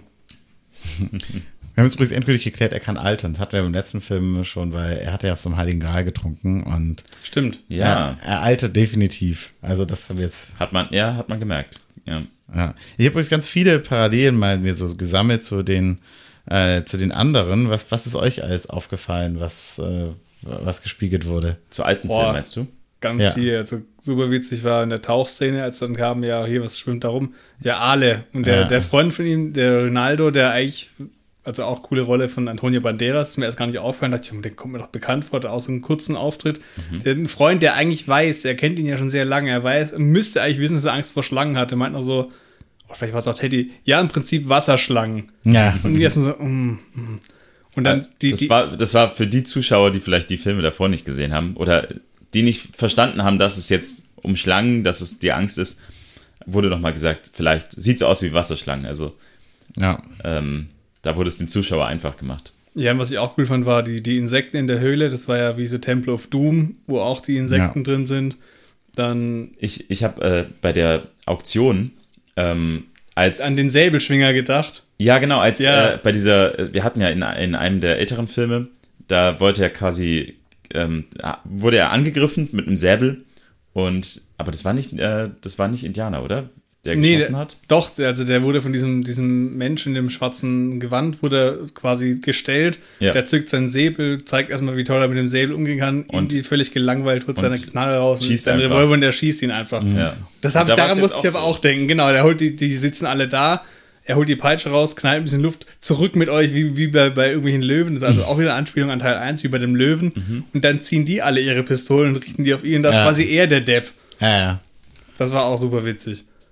Ja. Und dann natürlich durch einen Hechtsprung mit seinem äh, 70-jährigen Kreuz lässt er sich mal kurz auf den Boden fallen. Das ist kein Problem für ihn. Das hat er noch drauf. Ähm, was ich auch echt cool fand, war am Ende noch diese Szene, als Marion wieder da ist, dass sie sich mehr oder weniger versöhnt haben. Ja, genau. Wo, wo, where does it hurt? Ja, where, where doesn't it hurt? Oh ja, where doesn't it hurt? Das wäre auch wieder wie bei ähm, ähm, Raiders of the Lost Ark. Ja. Da ist eben, da fragt sie ihn eben, wo es ihm nicht wehtut und küsst ihn an den Stellen. Das ist genau andersrum. Das war dieselbe Schauspielerin, beziehungsweise selbe Schauspielerpaar, selber Text, selbe Aktion. Das fand ich, das hat eigentlich einen guten Rahmen gegeben. Ja. Ja, ich, ich dachte also zu äh, Rise of Lost Ark auch, also dieser äh, Charakter, dieser Nazi-Charakter, dieser Zwei-Meter-Typ da, der hat mich an diesen Piloten da erinnert ja. bei Riders. Und es, ich würde sagen, natürlich ist gar, diese Szene wird jetzt nicht nachempfunden, aber äh, Nazi-Flugkampf-Szenen, ähm, die, die gab es in beiden. Äh, übrigens, dieser, der, der, jetzt, das ist ein holländischer Schauspieler, jetzt habe ich leider mir den Namen nicht aufgeschrieben und vergessen. Olivier Richter. Ah, danke. Richters. Irgendwie so, der ja, ja. auch guckt, vielleicht, also guck mal, der kann doch nicht real sein, aber der ist wirklich so riesig. Ja, der ist wirklich so riesig und das, der ist auch deswegen nach Hollywood gegangen, aber deswegen redet er, glaube ich, so wenig. Übrigens, eine der weirdesten Szenen finde ich, wie der dann stirbt, oder ich weiß nicht, ob er stirbt, aber wie er da, äh, ja. da ist er in das Ding und dann äh, sind die im Bach und dann ist da unten ein Gitter. Mhm. Haben die damals ein Gitter hingebaut? Oder? Ja, Vielleicht war das auch von den Höhlen. Die haben doch, als die da reingegangen sind, hat auch dieser, dieser Wärter gemeint, als die, in Anführungszeichen, Bösen nachkommen, sagte doch irgendwie, ja, wir haben geschlossen wegen Renovierung. Ja, Vielleicht aber ist es modern. Also die Renovierung ist ja am Anfang. Da sind ja diese. Ähm, ja. Nur eine Lampen Theorie. Und sowas. Aber ähm, diese Szene mit dem Brückensturz fand ich auch sehr, sehr komisch, weil es kommt ganz oft, oder es kommt deutlich zur Sprache, dass Teddy nicht schwimmen kann. Ja. Und dann reißt er ihn quasi mitten in den Fluss runter und dann kriegt er es irgendwie trotzdem hin. Ich weiß nicht, ob es in seiner Not dann doch hinkriegt, irgendwie zu schwimmen. Es wurde auch gesagt, jeder kann schwimmen dann. Also ja. ist jetzt äh, vielleicht an alle lieber wenn ihr nicht schwimmen könnt, sowas erstmal vorsichtig sein. Aber ist euch da, also das fand auch noch so eine kleine Parallele zu der Hängebrücke in Temple of Doom. Ja, auf jeden Fall. Aber was da auch aufgefallen ist, die stürzt doch ein, die Brücke. Und am ja. Ende gehen sie wieder zurück über die Brücke. Die ist doch kaputt. Oder habe ich da irgendwo, also ich glaub, die ist nur, doch komplett weg. Nur das Brett, wo er, glaube ich, drauf, drauf stand. Ist sie nicht zur Hälfte eingerissen? Das äh, oh. stimmt, da habe ich nicht drauf geachtet, aber das ist ein guter Punkt. Keine Ahnung. Ja. Das war so, okay, sie gehen zurück, dann sieht man die, wie die Brücke wieder von links nach rechts laufen, also quasi zum Höhlenausgang. Ich, das ist doch vorher, der hätte mit, dem, mit diesem riesigen Handlanger runtergefallen. Das hat irgendwie so, ich weiß nicht, vielleicht balancieren die auch nur über ein übrig gebliebenes Seil rüber, aber es sah eben so aus, als ob sie ganz normal rüberlaufen würden. Die haben ja auch Gefangene dabei. Ja. Das war schon ein bisschen. Ja. ja. Das mit dem Licht war auch, dieses, äh, dieser Lichtkegel, dass man, da gab es im Stimmt. ersten Film ja auch schon, okay, das Licht zeigt, wo es hingeht. Da hat er vielleicht auch für sich dann äh, sich erinnert, okay, stimmt, da war was, äh, ich guck mal nach dem Licht. Den Halbmond an der Decke von der Höhle. Genau. Was ja auch wieder eine Anspielung ist auf die Schlucht des sichelförmigen Mondes bei ähm, ähm, Last Crusade. Das ja. halt der, der, der, die, der Grabtempel oder der Gralstempel ist auch in diese halbmondförmigen Schluchten. Das ist ja jetzt auch wieder so. Das ist so eine Kombi aus dem Licht aus Teil 1 mhm. und der Form der Schlucht aus Teil 3. Ja. Das ist eigentlich gar kein neuer Film, ja, einfach nee, alles zusammengeworfen und dann. Ich habe auch noch ganz viele Sachen. Also einmal zum Beispiel, also diese ganze Grabszene, das war auch ein bisschen logischer Fehler, ehrlich gesagt, weil als sie da oben sind, da ist ja eine Tür, dann machen sie diese ganze rieses Ding und das ist einfach eine abgeschlossene Tür. Also die führt ja irgendwo hin, oder? Also, aber gut, lassen wir es mal so hingestellt. Aber ich meine, äh, auch bei Last Crusade gibt es ja diese Grabschändigungsszene äh, wo er erstmal auch das ganze Ding da unten mit den Ratten mhm. in den Katakomben in Venedig, ja. Ja, wer kennt sie nicht, die Katakomben? Oh, klar, und äh, jetzt gibt es auch eine Grabschnittungsszene in Italien.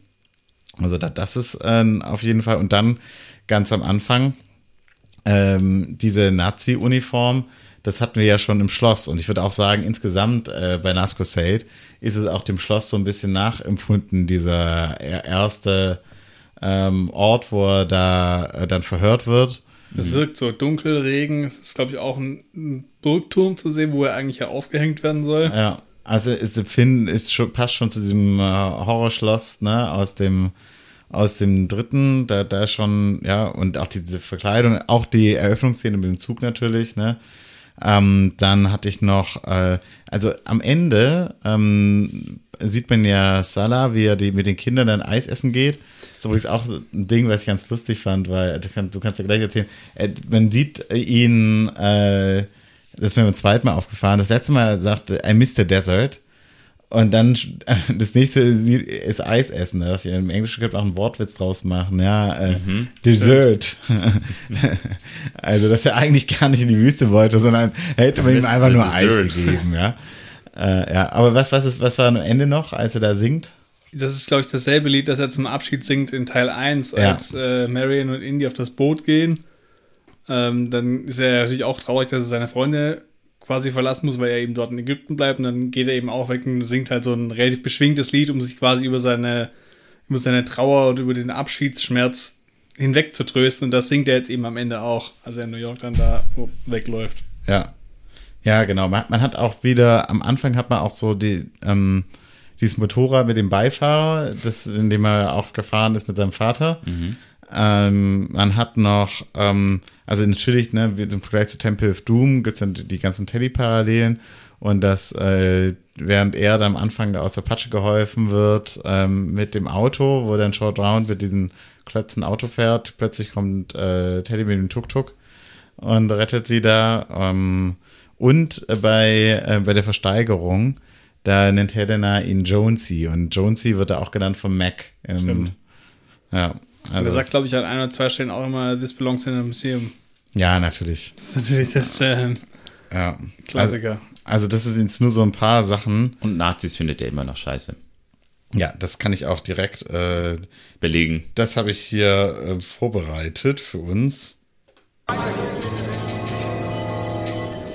Nazis. I hate these guys.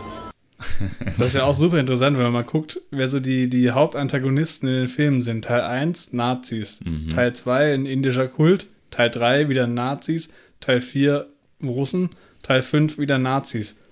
Was, wenn nicht in, wie du vorher gemeint hast, in Teil 6 kommt, wäre es dann Bösewicht? Das kann, können dann keine, keine Nazis, Nazis, sein. Nee. Ja, wobei ich muss sagen, jetzt, ich weiß noch, wir hatten, ich glaube beim letzten Mal hatten wir darüber geredet, ach, passt es? Und ich muss sagen, ne, also wir, wir nehmen auf ähm, im Juli 2023. AfD hat eine Landratswahl gewonnen in Thüringen, stellt einen Bürgermeister. Also man hat das Gefühl, wir brauchen Indie mehr denn je. Ja, es ist, ist nie falsch, äh, Na Nazis klare Kante zu geben. Und jetzt macht äh, Indie für uns das im Kino. Fand ich, also es passt wirklich gerade wie die Faust aufs Auge.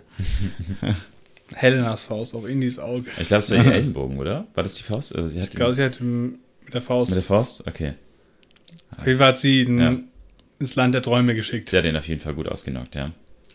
Ja. Aber also ich, ich finde irgendwie, das, das passt jetzt gerade wieder besonders gut. Also, ähm, und die, diese Grabszene am Ende, wo man, wo sie dann, äh, nicht am Ende, sondern wo sie am Grab sind und dann sehen, äh, dass äh, Archimedes diese Uhr trägt und dass da diese Flugzeuge eingraviert sind, das zeigt ja auch so ein bisschen, also äh, man kann Geschichte nicht verändern. Nazis äh, sind immer am Losing End, ja. Also, mhm. und das ich finde, das ist sozusagen, das hat irgendwie sowas klar, das, das ist ein Set in Stone, das kann nicht anders sein. Wobei, das fand ich auch ganz komisch. Also, sie hat ja schon einen Punkt, als sie sagt, du kannst nicht hier bleiben, das würde den Lauf der Geschichte verändern. Deswegen äh, knockt sie ihn aus und mit, mit aber was ist mit den ganzen Zeugen, die diese Flugzeuge gesehen haben? Okay, die sagen, das waren Drachen. Aber die ganze Technik ist ja noch da liegen geblieben, die haben sie ja nicht mitgenommen. Aber deswegen ist es Rad des Schicksals, weil es musste so sein. Ja, okay, das stimmt. Das ist ja, das, ja, der hätte aber auch irgendwie da bleiben können. Aber das ist ja immer das äh, Paradoxon nee, mit Zeitreisen. Es war, es war, klar, dass, dass er in die Fresse bekommt. Das, es konnte nicht anders sein. Ja, aber ich meine ja trotzdem, darfst du ja nicht sagen, äh, du kannst nicht hier bleiben, es würde die Geschichte verändern, aber das moderne Flugzeugwrack lassen wir da. Aber das war ja. Sonst hätte also, der Adler halt keine Rotoren gehabt auf dem Sarkophag, sondern wäre es ein normaler Adler gewesen, aber. Die Frage ist, äh, hätte er das Rad des Schicksals auch bauen können, wenn er es nicht äh, einmal gesehen hätte? Dass es funktioniert. Dass es funktioniert, wie es fertig ist. Ja, stimmt. In seiner Werkstatt lag noch das halbfertige, wo ja, genau, da war es noch nicht sind. Genau, da konnte er sich von der Zukunft sagen lassen, ah ja, so. Da muss das Teil hin. Ja. Das ja, aber das ist für dieses Zeitreiseparadoxon, also. Mhm. Ja das stimmt. Aber nichtsdestotrotz, ich fand mich gut unterhalten im Kino. Also ich, äh, ja, also ich, ich muss sagen, wir haben äh, schon so ein bisschen geredet über Sala, da dachte ich so ein bisschen, ähm, während, das war so ein Charakter, da hatte ich tatsächlich ein bisschen Probleme mit, weil ich dachte, wenn, wenn man 1980 irgendwie gesagt hat, okay, Blackfacing war nicht cool, ähm, aber das war halt die Zeit damals, und ist es aber 2023 zu machen, dachte ich, ja komm, also muss es sein. Ich hätte es viel geiler gefunden. Ne? Man hätte ja tatsächlich auch Short Round als Sidekick äh, zurückbringen können. Mhm. Das wäre doch auch eine Möglichkeit gewesen. Hätte sogar sehr gut zu dem Film gepasst. Und äh, dazu kommt so ein bisschen, also ich, ich werde ja die, John Rhys Davis hat wirklich so ein paar Sachen gesagt über den Islam, wo ich dachte, dass vielleicht er sich auch selber ein bisschen disqualifiziert hat, diese Rolle weiterhin auszufüllen. Und also ich werde es nicht wiederholen, könnt ihr googeln, wenn ihr Bock habt auf xenophobe Scheiße, aber äh, da, wo ich so dachte, ja, also muss es sein. Also. Aber um des Charakters willen war es schon wichtig. Wobei ich finde, man hätte schon auch ähm, Shorty zurückbringen können, das hätte mich auch richtig gefreut. Das ja. Problem wäre nur gewesen, das ist ein Freund von Indy, das heißt, der wäre gestorben in dem Film. das wäre wiederum nicht cool gewesen. Das wäre spannend gewesen, weil der ist ja tatsächlich gealtert. Ähm, ja, so wie Indy auch, passt ja. Vielleicht dann zu weit weg schon wieder äh, im Alter. Aber wäre eigentlich ganz, äh, ja, hätte ich auch spannend gefunden. Oder seine erste Freundin, die so laut geschrien hat. ähm, wie hieß sie nochmal? Lilly. Ja. Ey, weiteres Ding, wo ich so ein bisschen dachte, weil, also tatsächlich eine Kritik wurde oft ähm, sich bemängelt über gerade die Zugszene, die CGI-Szenen, mhm. was mir so ein bisschen aufgefallen ist, vielleicht äh, seht ihr das anders, aber äh, dass ich manchmal auch dachte, also es ist gar nicht das Problem des CGI, wie es also umgesetzt ist von, also schon beeindruckend, der abgesehen von den Regen, den fand ich wirklich besonders schlecht, aber das oft ich einfach problematisch finde, ähm, da, diese Explosion, dieses komplett unrealistisch, so dieses, äh, am wo er da gehängt werden soll, mhm. ist komplett over the top. Und da dachte ich mir so ein bisschen, ähm, also ich, ich bevorzuge weiterhin diese klassische, so diese Umsetzung, wie sie Last Crusade ist, dass man es halt alles nachstellt und dann halt tatsächlich Sachen explodieren lässt, weil man dann einfach merkt, ne, the stakes are real die Schauspieler, die gehen da auch ganz anders mit um. Und es war da bestimmt nicht so, also. Nee, der liegt ja da so mhm. und da zieht es doch das Ding um und dann geht das äh, in die Höhe, ne? Offensichtlich lag da ja von dem Greenscreen. Mhm. Aber wo ich so dachte, Mensch, warum macht ihr das auch so over the top? Wenn ihr Greenscreen habt, ihr müsst, das, der, diese Turm muss nicht irgendwie 50 Meter hoch sein. Äh, es muss nicht alles komplett ähm, es geht auch ein bisschen weniger und manchmal ist weniger auch tatsächlich mehr, weil dadurch, wenn es so komplett over the top ist, fühlt sich das auch schon, ja, es hat einfach keine Beziehung mehr zu irgendwie einem anderen, ne? Es ist ja nicht diese, sag mal, Anführungszeichen, handgemachte Action, so wie früher, dass man wirklich sieht, okay, die, die Schauspieler haben dann wirklich die Stunts selber gemacht oder hatten einen Stuntman, das wurde dann wirklich gemacht. Ja. Wenn es halt zum Greenscreen ist, ja. Da ist, äh, wenn der Darsteller ist, war ja auch nicht echt. Also da war ja ganz wenig äh, dran an der Szene. Man hätte die auch ganz anders lösen können. Also er hätte auch nicht gehängt werden müssen. Äh, es hätte auch einfach was ganz anderes sein müssen, was du nicht.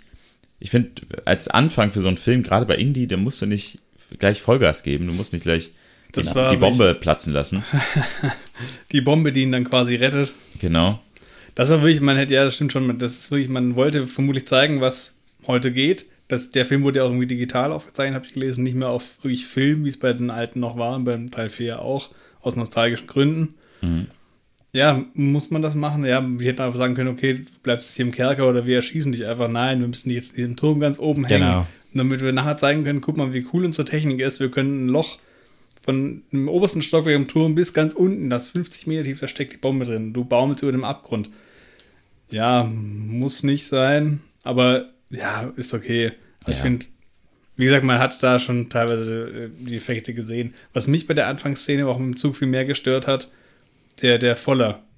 Ist der Volle wir, Fahrt. Es gibt, es gibt, nur einen Rudi Völler, wissen wir doch alle. ja. Rudi Voller.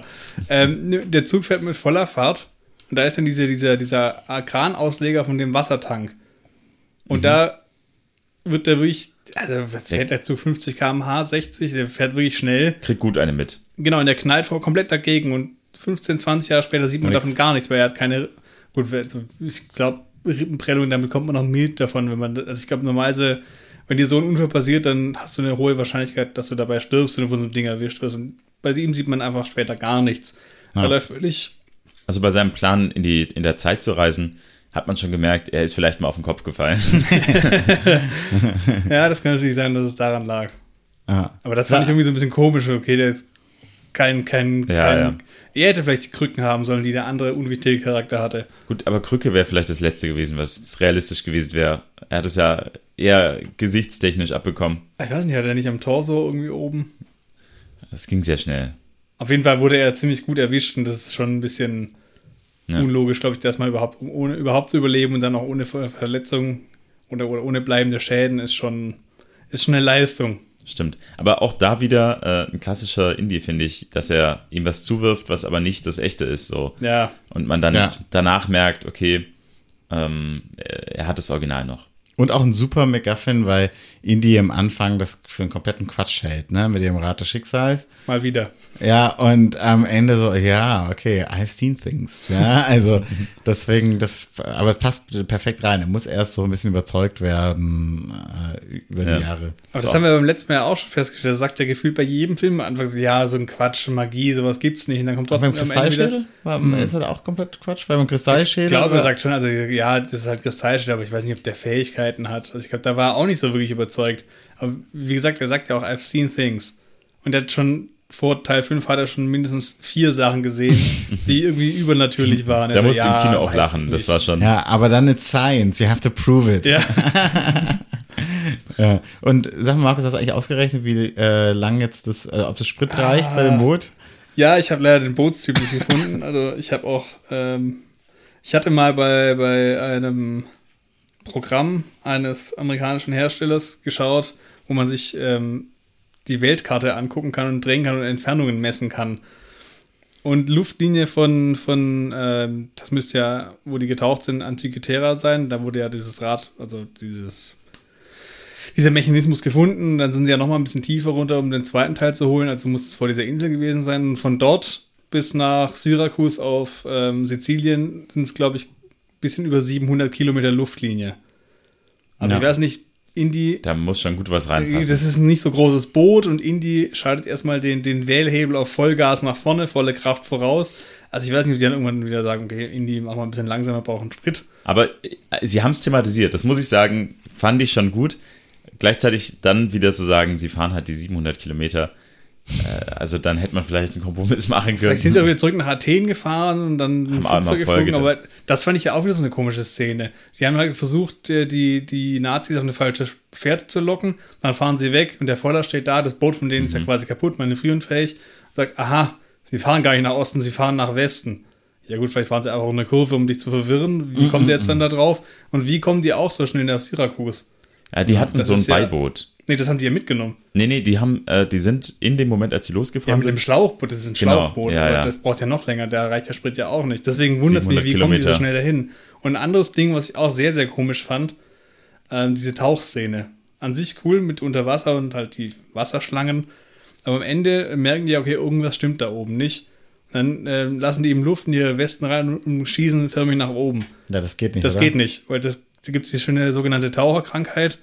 Und wenn du zu schnell aufsteigst, dann bilden sich eben ich glaub, Gasblasen in der Lunge. Das ist relativ schädlich bis tödlich. Also von daher dachte ich auch so, das war jetzt ein bisschen äh, unlogisch. Aber da ist ja auch einer weniger, ne? Oder wurde der erschossen? Ich glaube, einer von denen, da wurde der, der, der, der Luftschlauch durchgetrennt.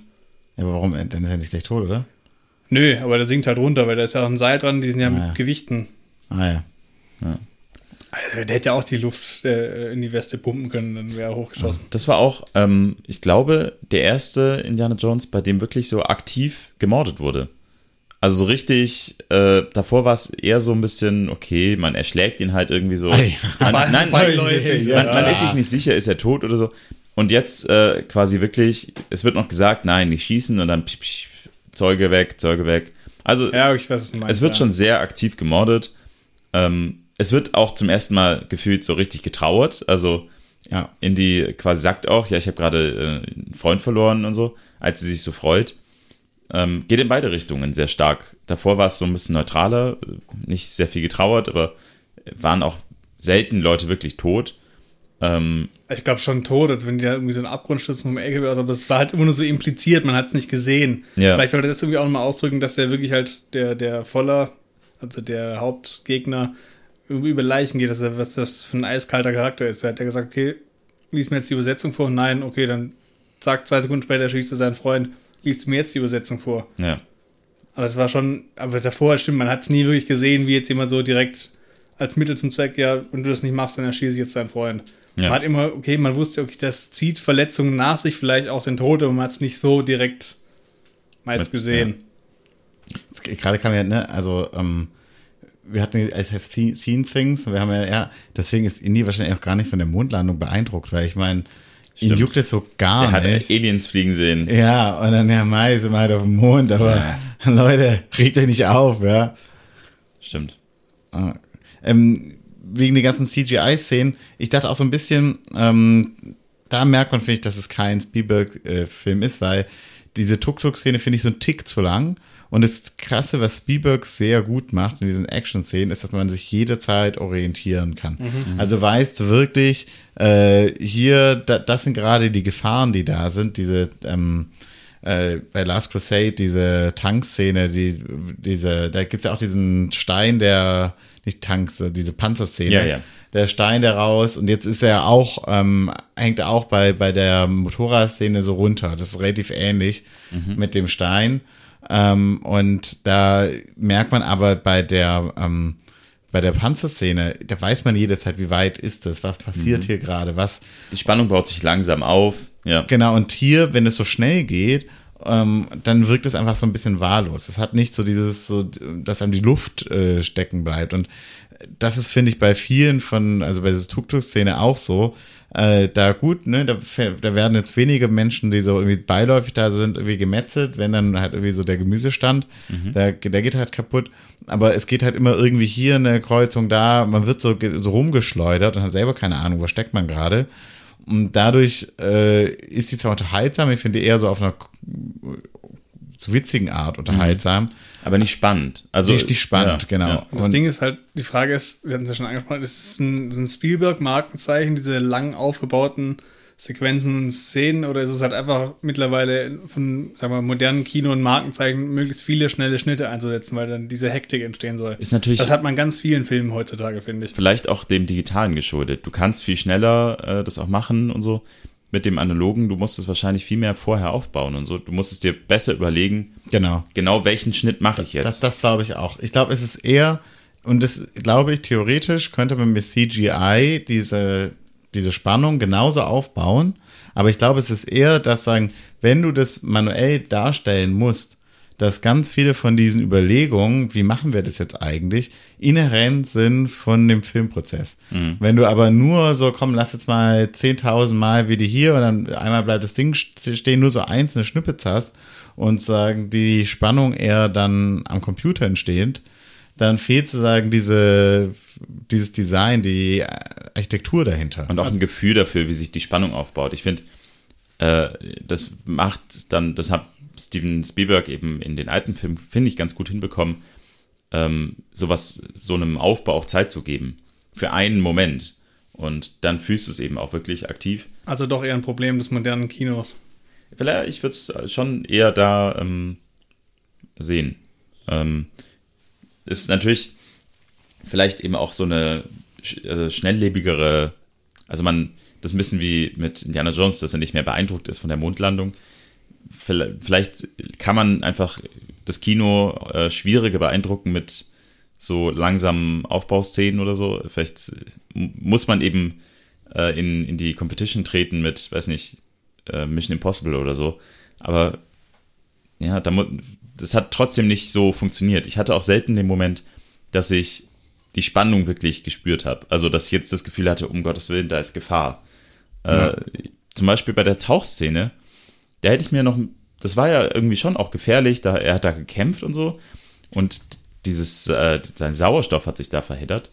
Ja. Ähm, und er musste da zurück. Aber für mich war, also, das haben sie nicht gut ausgespielt irgendwie. Also, kurz der Moment, da habe ich es richtig gemerkt, okay, scheiße, der Sauerstoff, der hängt fest. Das war auch super absehbar mit diesen Seilen.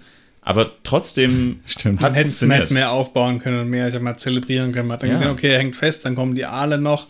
Sie, die Helena sieht das, glaube ich, geht hin und man sieht aber nicht, okay, ja, okay, wird gelöst. Sie haben den alten hätte man ja. viel mehr aufgebaut, auch okay, man sieht den Schlauch und dann sieht man gleichzeitig vielleicht oben noch den Schwenk, wie dann der eine den Schlauch durchgeschnitten bekommt, dann kriegt man so ein Gefühl dafür, ja. okay, wenn die das bei ihm jetzt auch machen, dann wird der Sauerstoff knapp, kommt er dann hoch.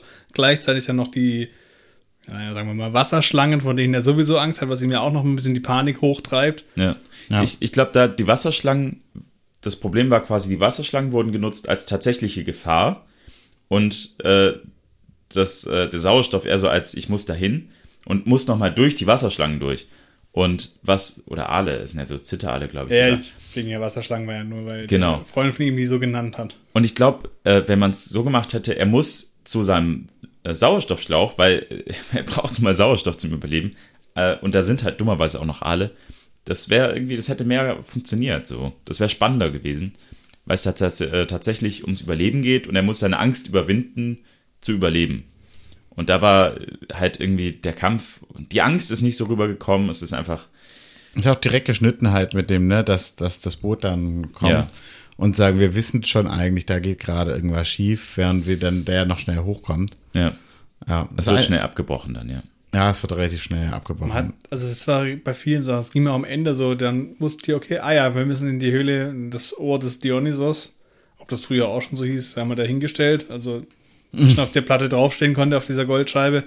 Okay, ja, dann müssen wir da ein Rätsel lösen. Ach, guck mal, die Brücke, ja, müssen wir, wo jeder schon denkt, oh, vorsichtig drüber laufen. Nicht wie in Teil 2, dass hier ein Einsturz, hier, schau in die super stabil. Und dann laufen sie halt drüber, okay, gut. Fand ich aber okay, dass der. Ein paar tausend Jahre alt ist. Ja, genau. Und dann ist so, ja, hm, hm, was machen wir hier? Hier geht's nicht weiter.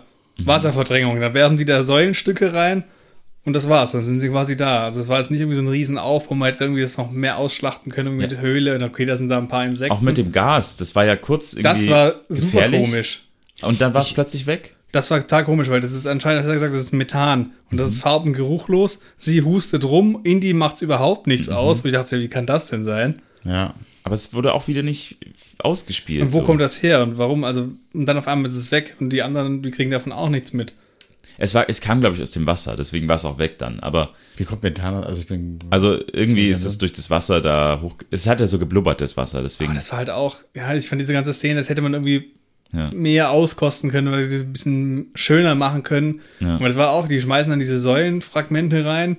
Dann dadurch läuft das über wegen der Wasserverdrängung, dann läuft das in diesen Abfluss rein und dadurch wird ein Mechanismus ausgelöst, dass die Rampe nach unten kippt und sie rutschen runter. Es, es, es, rutschen aber nur die beiden runter, keine Säulenstücke, die müssen eigentlich noch drin sein, die fliegen ja nicht raus dadurch. Es das war, war auch so, also man hätte irgendwie noch ein bisschen mehr Fingerspitzengefühl irgendwie in die, ich sag mal, in die Verteidigung dieser Grabstätte legen können, weil das ist so, man kennt halt aus den Indie-Sachen, ich weiß nicht, die, die, die ewig lange Lorenfahrt bei ja, Temple klar. of Doom, mhm. das ist ja gefühlt, fahren die da 20 Kilometer durch den Stollen durch. Ich glaube, das war jetzt dann eben diese äh, Mopedfahrt so als äh, äquivalent. Ähm, aber ich verstehe, was du meinst. Es fehlt absolut die Verteidigung in dieser Grabkapelle äh, oder Grabstätte. Ähm, es, ist, es wirkt eher so, als wäre das irgendwie so das Vorzimmer dann zum Grab. Man müsste halt jetzt hier noch kurz eine kleine Aufgabe lösen. Ja, dann geht es auch weiter. Äh, einfach Wartezeit, kurz setzen sich hin, geht gleich weiter. Weil es kommen keine Pfeile, kein, keine Kugel, es ist nichts. So. Warum hat er eigentlich sein Grab versteckt? Das ist die nächste Frage, genau. Warum hat er es versteckt und wenn er doch so ein guter Baumeister war, warum hat er denn nur so schlechte Fallen hingebaut? ja, also hat Oder nur eine. gegen die Römer gebaut. Ja, genau. Ja. Ja, vielleicht wusste er aber auch. Vielleicht, weil er war vielleicht, wenn er gestorben ist, hat er die Fallen vielleicht nicht selber gebaut. Na, aber gleichzeitig, er wusste ja, dass, ähm, dass quasi Indiana Jones zu seinem Grab kommen muss, weil er hatte die zweite Hälfte von diesem ja, deswegen konnte er sich zu schwer machen. Genau, weil sonst hätte das ja alles nicht funktioniert. Er wusste, dass irgendjemand kommen muss. Nee, nee, er hat ja den gesehen, wie er das. Ja, das ist irgendjemand, klar. Aber letztlich war ihm klar, ich habe das in der Hand, ich sterbe damit und ich weiß aber auch, irgendjemand wird kommen, wird sich das holen und wird äh, in, in, die Vergangenheit zu mir wieder reisen. Das war ja auch genau dieses Ding, weil er meinten ja noch ganz am Ende, also das war auch komisch, warum nimmt der Bösewicht Indy überhaupt mit? Wollte, wollte ihm den Mord anhängen oder irgendwie sowas? Und dann ist ja, kommt irgendwann kurz vor, bevor die diesen Zeitriss reinfliegen oder wie auch immer das, dieses Fisher in Time oder wie die es genannt haben, meint Indy auf einmal, ah, Kontinentaldrift. Naja, was konnte, ja, Archimedes wusste das ja nicht. Was ist das eigentlich, Kontinentaldrift? Das, das, dass die Plattenverschiebung. Platten sich ah. verschieben. Und dann aber, dann kommt stellt sich heraus, dass, was sagt das Helena, das kommt sie dann drauf oder Archimedes, ich weiß nicht, die sprechen ja nicht wirklich mit ihm, er steht ja nur da und guckt. Mhm. Aber da kommt ja raus, dass eigentlich die Örtlichkeit immer gegeben ist. Sie, man kommt einfach immer nur zu der Zeit dorthin. Also ja. man landet immer bei der Belagerung von Syrakus. Ja. Also von daher ist ja auch sehr, so ein toller Mechanismus. Wisst ihr, was die letzten Worte von Archimedes waren? Also Eureka? nee. Hat er aber auch gesagt im Film. Also tatsächlich wurde der wohl dann von irgendwie so römischen Soldaten erschlagen. Ach so, äh, in echt? Ich dachte, du meinst im Film. Nee, und er hat, ja, wir sehen das im Film nicht, ne? Aber er hat irgendwie so eine mathematische, äh, an irgendwas Mathematischen gearbeitet, gesagt, komm, stört mich nicht. Stimmt. Stört meine Kreise nicht. Stimmt. Ja? Ja, ja, genau. Geile letzte Worte, ja. Stört meine Kreise nicht, boom. ja. Das bringt mich zu einer Frage, und zwar, ähm, wenn ihr jetzt die Möglichkeit hättet, in der Zeit zu reisen und eine historische Figur kennenzulernen, wen würdet ihr, wen würdet ihr treffen wollen? Das sind aber jetzt hier philosophische Fragen. Ich sag mal Archimedes, damit ich gucken kann, ob er wirklich dieses Rad entwickelt hat und wozu es gut war. Das würde mich interessieren. Vielleicht trifft man dann auch auf Indie. Ja. Ja, dann, dann sage ich natürlich, ich würde Indiana Jones äh, kennenlernen. Gustav, wen würdest du kennenlernen? Ah, schwierig, schwierig. Ich wusste, dass du mir diese Frage stellen würdest. aber mir ist niemand eingefallen, wo ich sagen würde, fett, da muss ich hin, wenn ich, ich bin aber auch schlecht, solche Entscheidungen zu treffen. Also hätte ich jetzt einen Wunsch frei, würde ich sagen, ich möchte mehr Wünsche. oder, also gerade Eiscreme wäre geil, oder? Eiscreme wäre gut. Kann man auch äh, in, im örtlichen reisen? Nee, es geht ja nicht. Ich komme immer bei Alexandria raus. Oder wie war das? Nee, nicht Alexandria. Äh, der ist ja nicht, nicht in Alexandria. Der, das hatten die ja gesagt, aber wir sind nach Sizilien gefahren. Na gut. Äh, ähm, wo war Alexandria auch? Nee, bei Las Crusade, ne? Alexandretta war das. Also ja. ja. Kann man mal durcheinander kommen. Klar. Ja. ja das heißt, du hast, noch kein, du hast dich nicht entschieden. Ich habe mich nicht entschieden, nee. Ich habe äh, anders überlegt, was würde ich mitnehmen, so. Wenn ich jetzt in der Zeit zurückreisen, also weil das war ja auch so ein bisschen der. Ähm, das war auch mein erstes, als ich es gesehen habe im Kino, dachte ich, ja scheiße, kannst ja kein Handy mitnehmen, hast ja keinen Empfang. Weil nee, eben, geht ja nicht. Ja, aber die, also das war ja so ein bisschen auch der Plan bei denen, ne? Die wollten ja zurückreisen und dann irgendwas verhindern oder anders machen. Also jetzt die Bösen. Ich glaube, die wollten Hitler umbringen. Er meint, er wollte sich selbst als quasi Führer installieren, weil er ja die ja. ganzen Fehler wüsste und er würde es viel besser machen, so wie immer die ganzen Größenwahnsinnigen halt. Ja. Ja, aber weiß nicht, da hätte man ja wirklich äh, einiges sich einen Vorteil können. verschaffen können, äh, indem man, auch wie dumm die da mit Pistolen auf die Schiffe geschossen haben. Ja, das war, das war also, wirklich albern. Das aber das fand ich einfach super, weil das hat einfach gezeigt, ne, also bescheuert, wie, äh, ja. Äh, also ich finde, find, das war einfach so ein Enttarnungsding, ne. Ja, aber das war auch komplett bescheuert. Der hat ja noch befohlen, der Voller, ja, gehen Sie runter. Also, warum sollten die denn runtergehen? Damit die in die Reichweite von den Katapulten und in diesen, diesen ähm, so. Riesenarmbrüste, die, der hat den befohlen, dass sie runtergehen sollen. Die müssen da gesehen haben, okay, ja, Mist, wir sind ja falsch, wir sollten wieder zurückfliegen. Ah, ich dachte, ich dachte, die haben das nicht direkt erkannt gehabt von der Ferne und deswegen. Nee, aber du kannst ja einmal runterfliegen, denkst, okay, das sind Römer, Galeeren, Katapulte. hm. hm Habe ich anders in Erinnerung. ja. Stand nicht so in den Büchern. War übrigens nicht der erste Zeitreisefilm von James Mangold. Wisst ihr, was der andere war? No. Ja, ich wusste es auch nicht. Kate und Leopold. Das ist New York, so eine Dating-Story. Da, da wird einer aus dem 19. Jahrhundert ins heutige New York äh, geschleudert. Wie hieß nochmal bei Titanic der. Aber Kate, Kate und Leo, die gab es doch schon mal, die Kombi. Stimmt. Stimmt, Titanic. Kate Winslet und, und Leo DiCaprio. Ja. da habe ich nicht dran gedacht, ja, aber. Hm, vielleicht war das die Zeitreisenden. So. Oh, boom. ja, oh, stell dir vor, du bist, stell dir vor, du bist da irgendwo stuck, ne? Oh, das kann ich mir auch spannend vorstellen, wenn du weißt, dass du. Dass das Boot eh sinkt oder was? Ja. Du, du, du, eine halbe Stunde bevor der Eisberg kommt, sitzt du, so, Warum gehst du zu den Rettungsbooten? Ich guck nur mal. Ich, ich wollte mal was schauen da. Schon in, in wärst du so.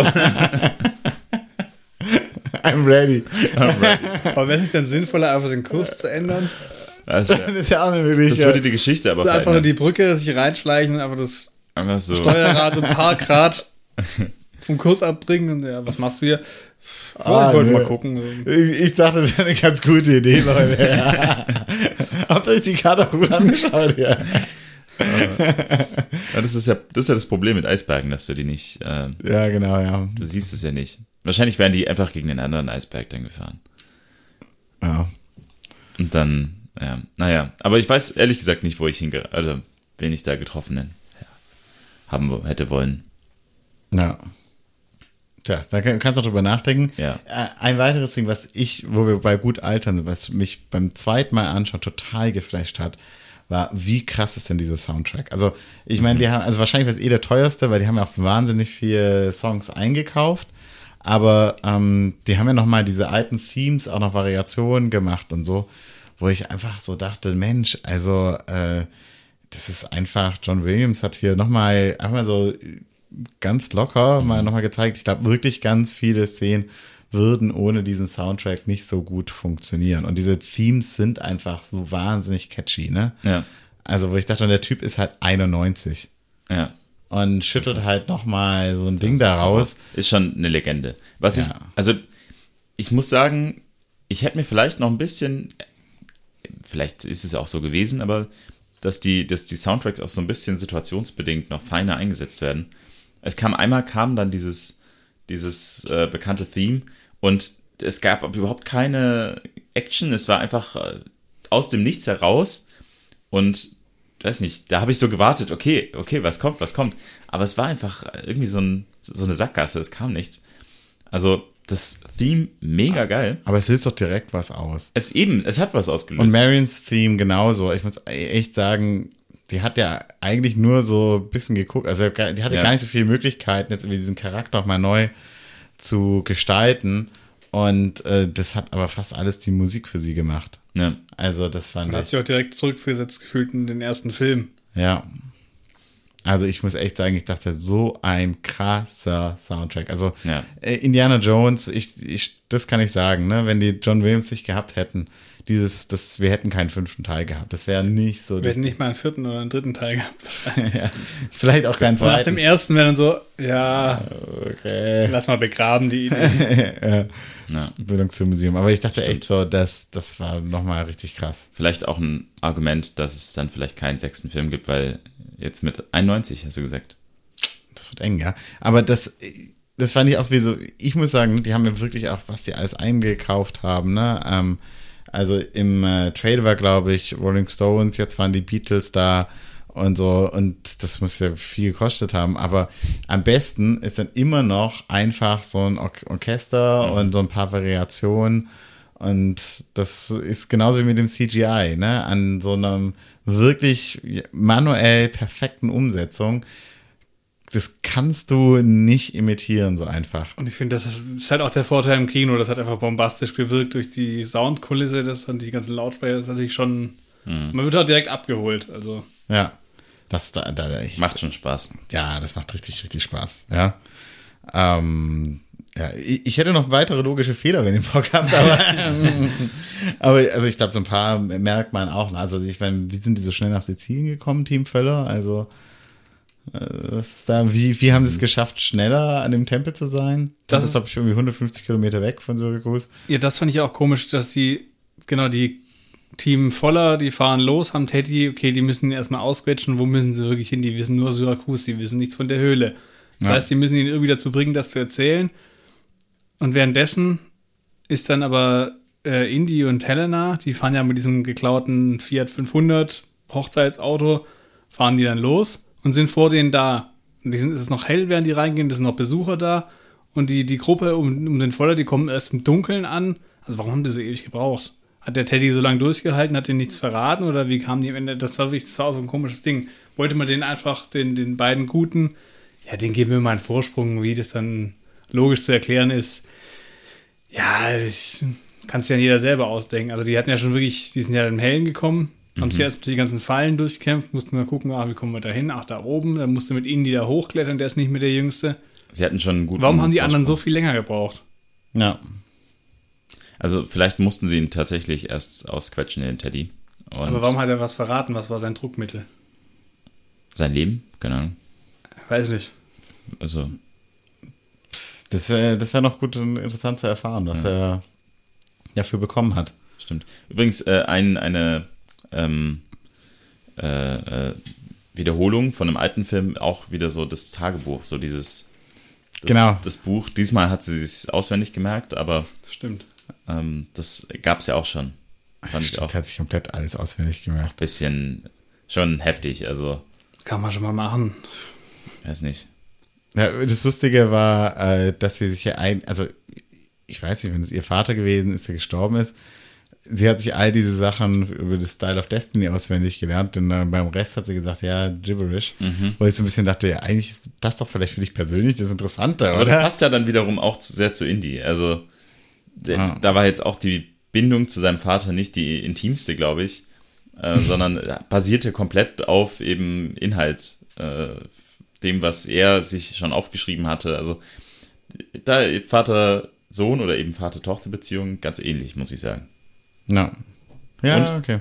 Familie und auch so, das wurde ja auch wieder thematisiert. Da habe ich auch zu dir geguckt im Kino. das war ja auch wieder so ein Thema. Also. Ja, auf jeden Fall. Ähm, das, von wem wurde, ich weiß ehrlich gesagt gar nicht mehr, wer es angesprochen hat.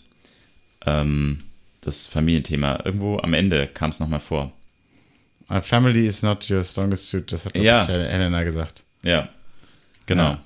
Und äh, ja, da wurde nochmal so ein bisschen dieses Spielberg-Thema mit der ja. Familie oh, aufgearbeitet. Ja, ja, nee, auf jeden Fall. Da ist viel. Ja.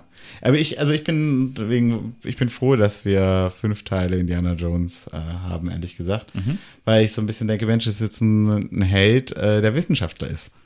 Ja, äh, sonst sind es ja meistens äh, leider irgendwelche ehemaligen äh, Special Units Soldaten äh, oder eben James Bond Geheimdienst Agenten, die ja vor allem sich über ihre Athletik, über ihre Brutalität irgendwie auszeichnen.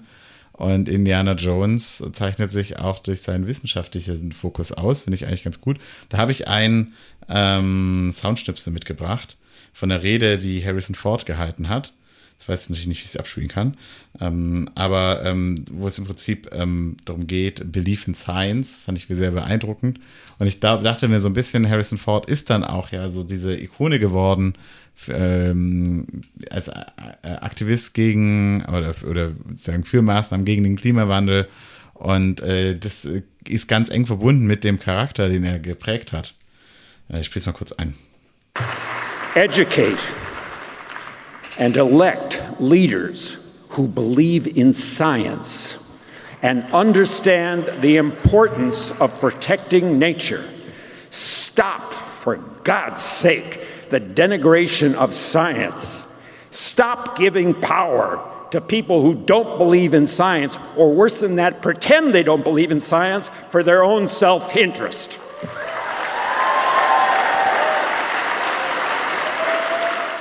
They know who they are. We know who they are.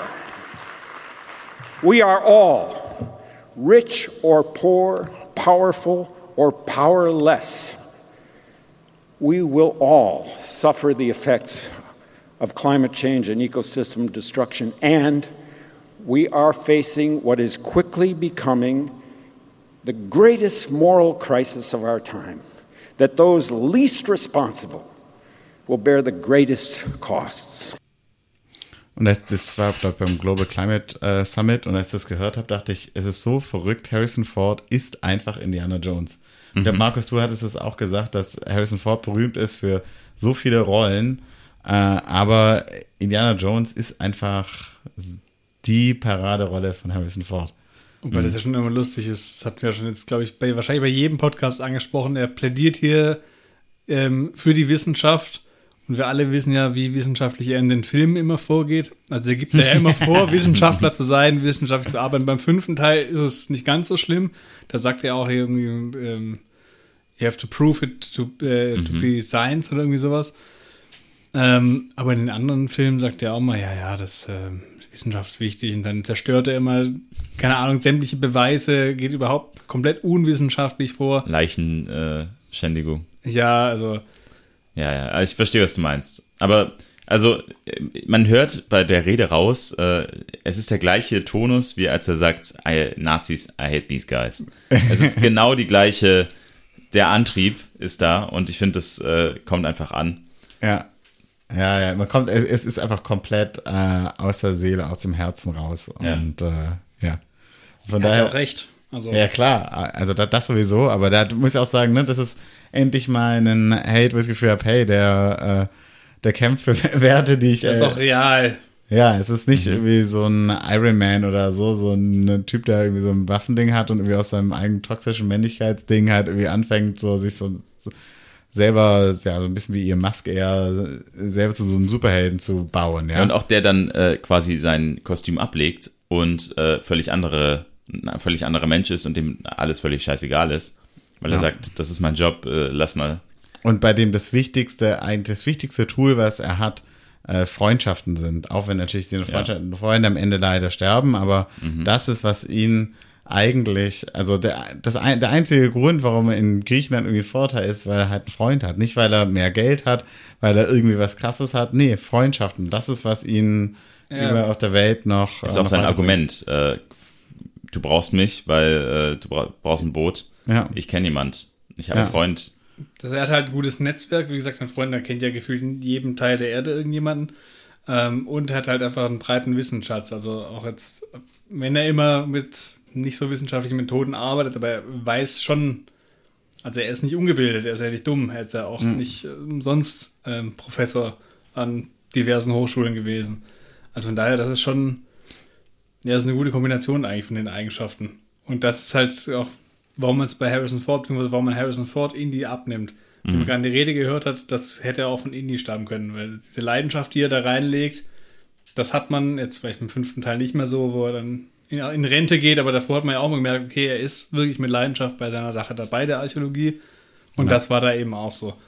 Also von daher, das passt schon. Das hat jetzt, ich weiß nicht, wer von euch beides gesagt hat, Harrison Ford ohne Indie und Indie ohne Harrison Ford, das funktioniert einfach nicht. Ja.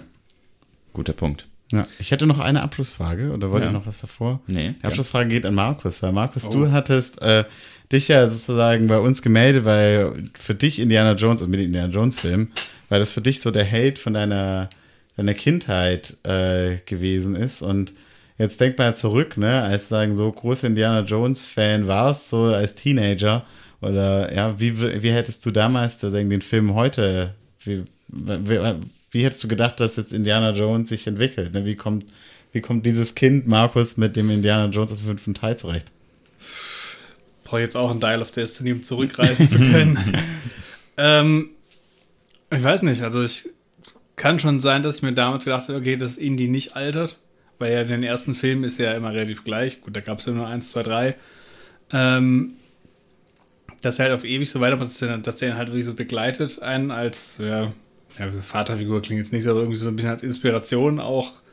Er hat ja schon auch gute Charakterzüge, also viele gute Charakterzüge und halt auch irgendwie Qualitäten, dass er halt sagt, okay, man muss irgendwie halt auch wissenschaftlich arbeiten. Er ist trotzdem, ja, ist manchmal eine Haut drauf, aber er ist ja trotzdem nicht unsympathisch, meistens zumindest. Also wenn er Leuten gegenüber unsympathisch ist, dann denjenigen, die es verdient haben, den Nazis zum Beispiel. Ähm, ja, ich hätte vielleicht früher gedacht, okay, ja, Indie ist immer so ein, wie ist ja in den ersten Teilen, um die 40, 30, 40 rum, der altert nicht. Ähm, ich glaube, damals, wenn ich ihn jetzt heute gesehen hätte, wenn das jetzt der erste Indie-Film gewesen wäre, Teil 5, und der damals rausgekommen wäre, wo ich denke, okay, ja, das ist so ein alter Knacker, ja, hm, okay, weiß nicht, ob ich mit dem so gut identifizieren kann, weil der vom Alter doch relativ weit weg gewesen wäre damals. Auf der anderen Seite ist dann vielleicht eher so, okay, cool, das ist ja nicht die Ersatzvaterfigur, sondern so die, die Ersatz-Opa-Figur, der kann ja dann trotzdem cool sein. Ich meine, wenn du das als in dem, sagen wir, in dem hohen Alter noch so drauf hast, ist schon cool. Das ist jetzt gut, das ist natürlich jetzt auch mit einem Einfluss aus meiner heutigen Perspektive.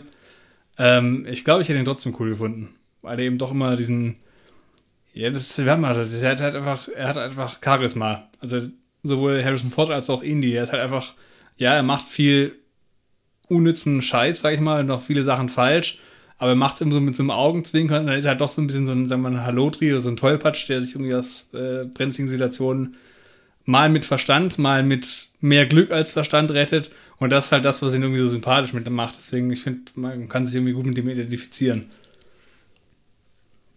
Danke. Wenn ihr auch die Helden eurer Kindheit besprechen wollt, schreibt uns info at filmclub-podcast.de oder schreibt uns auf Instagram.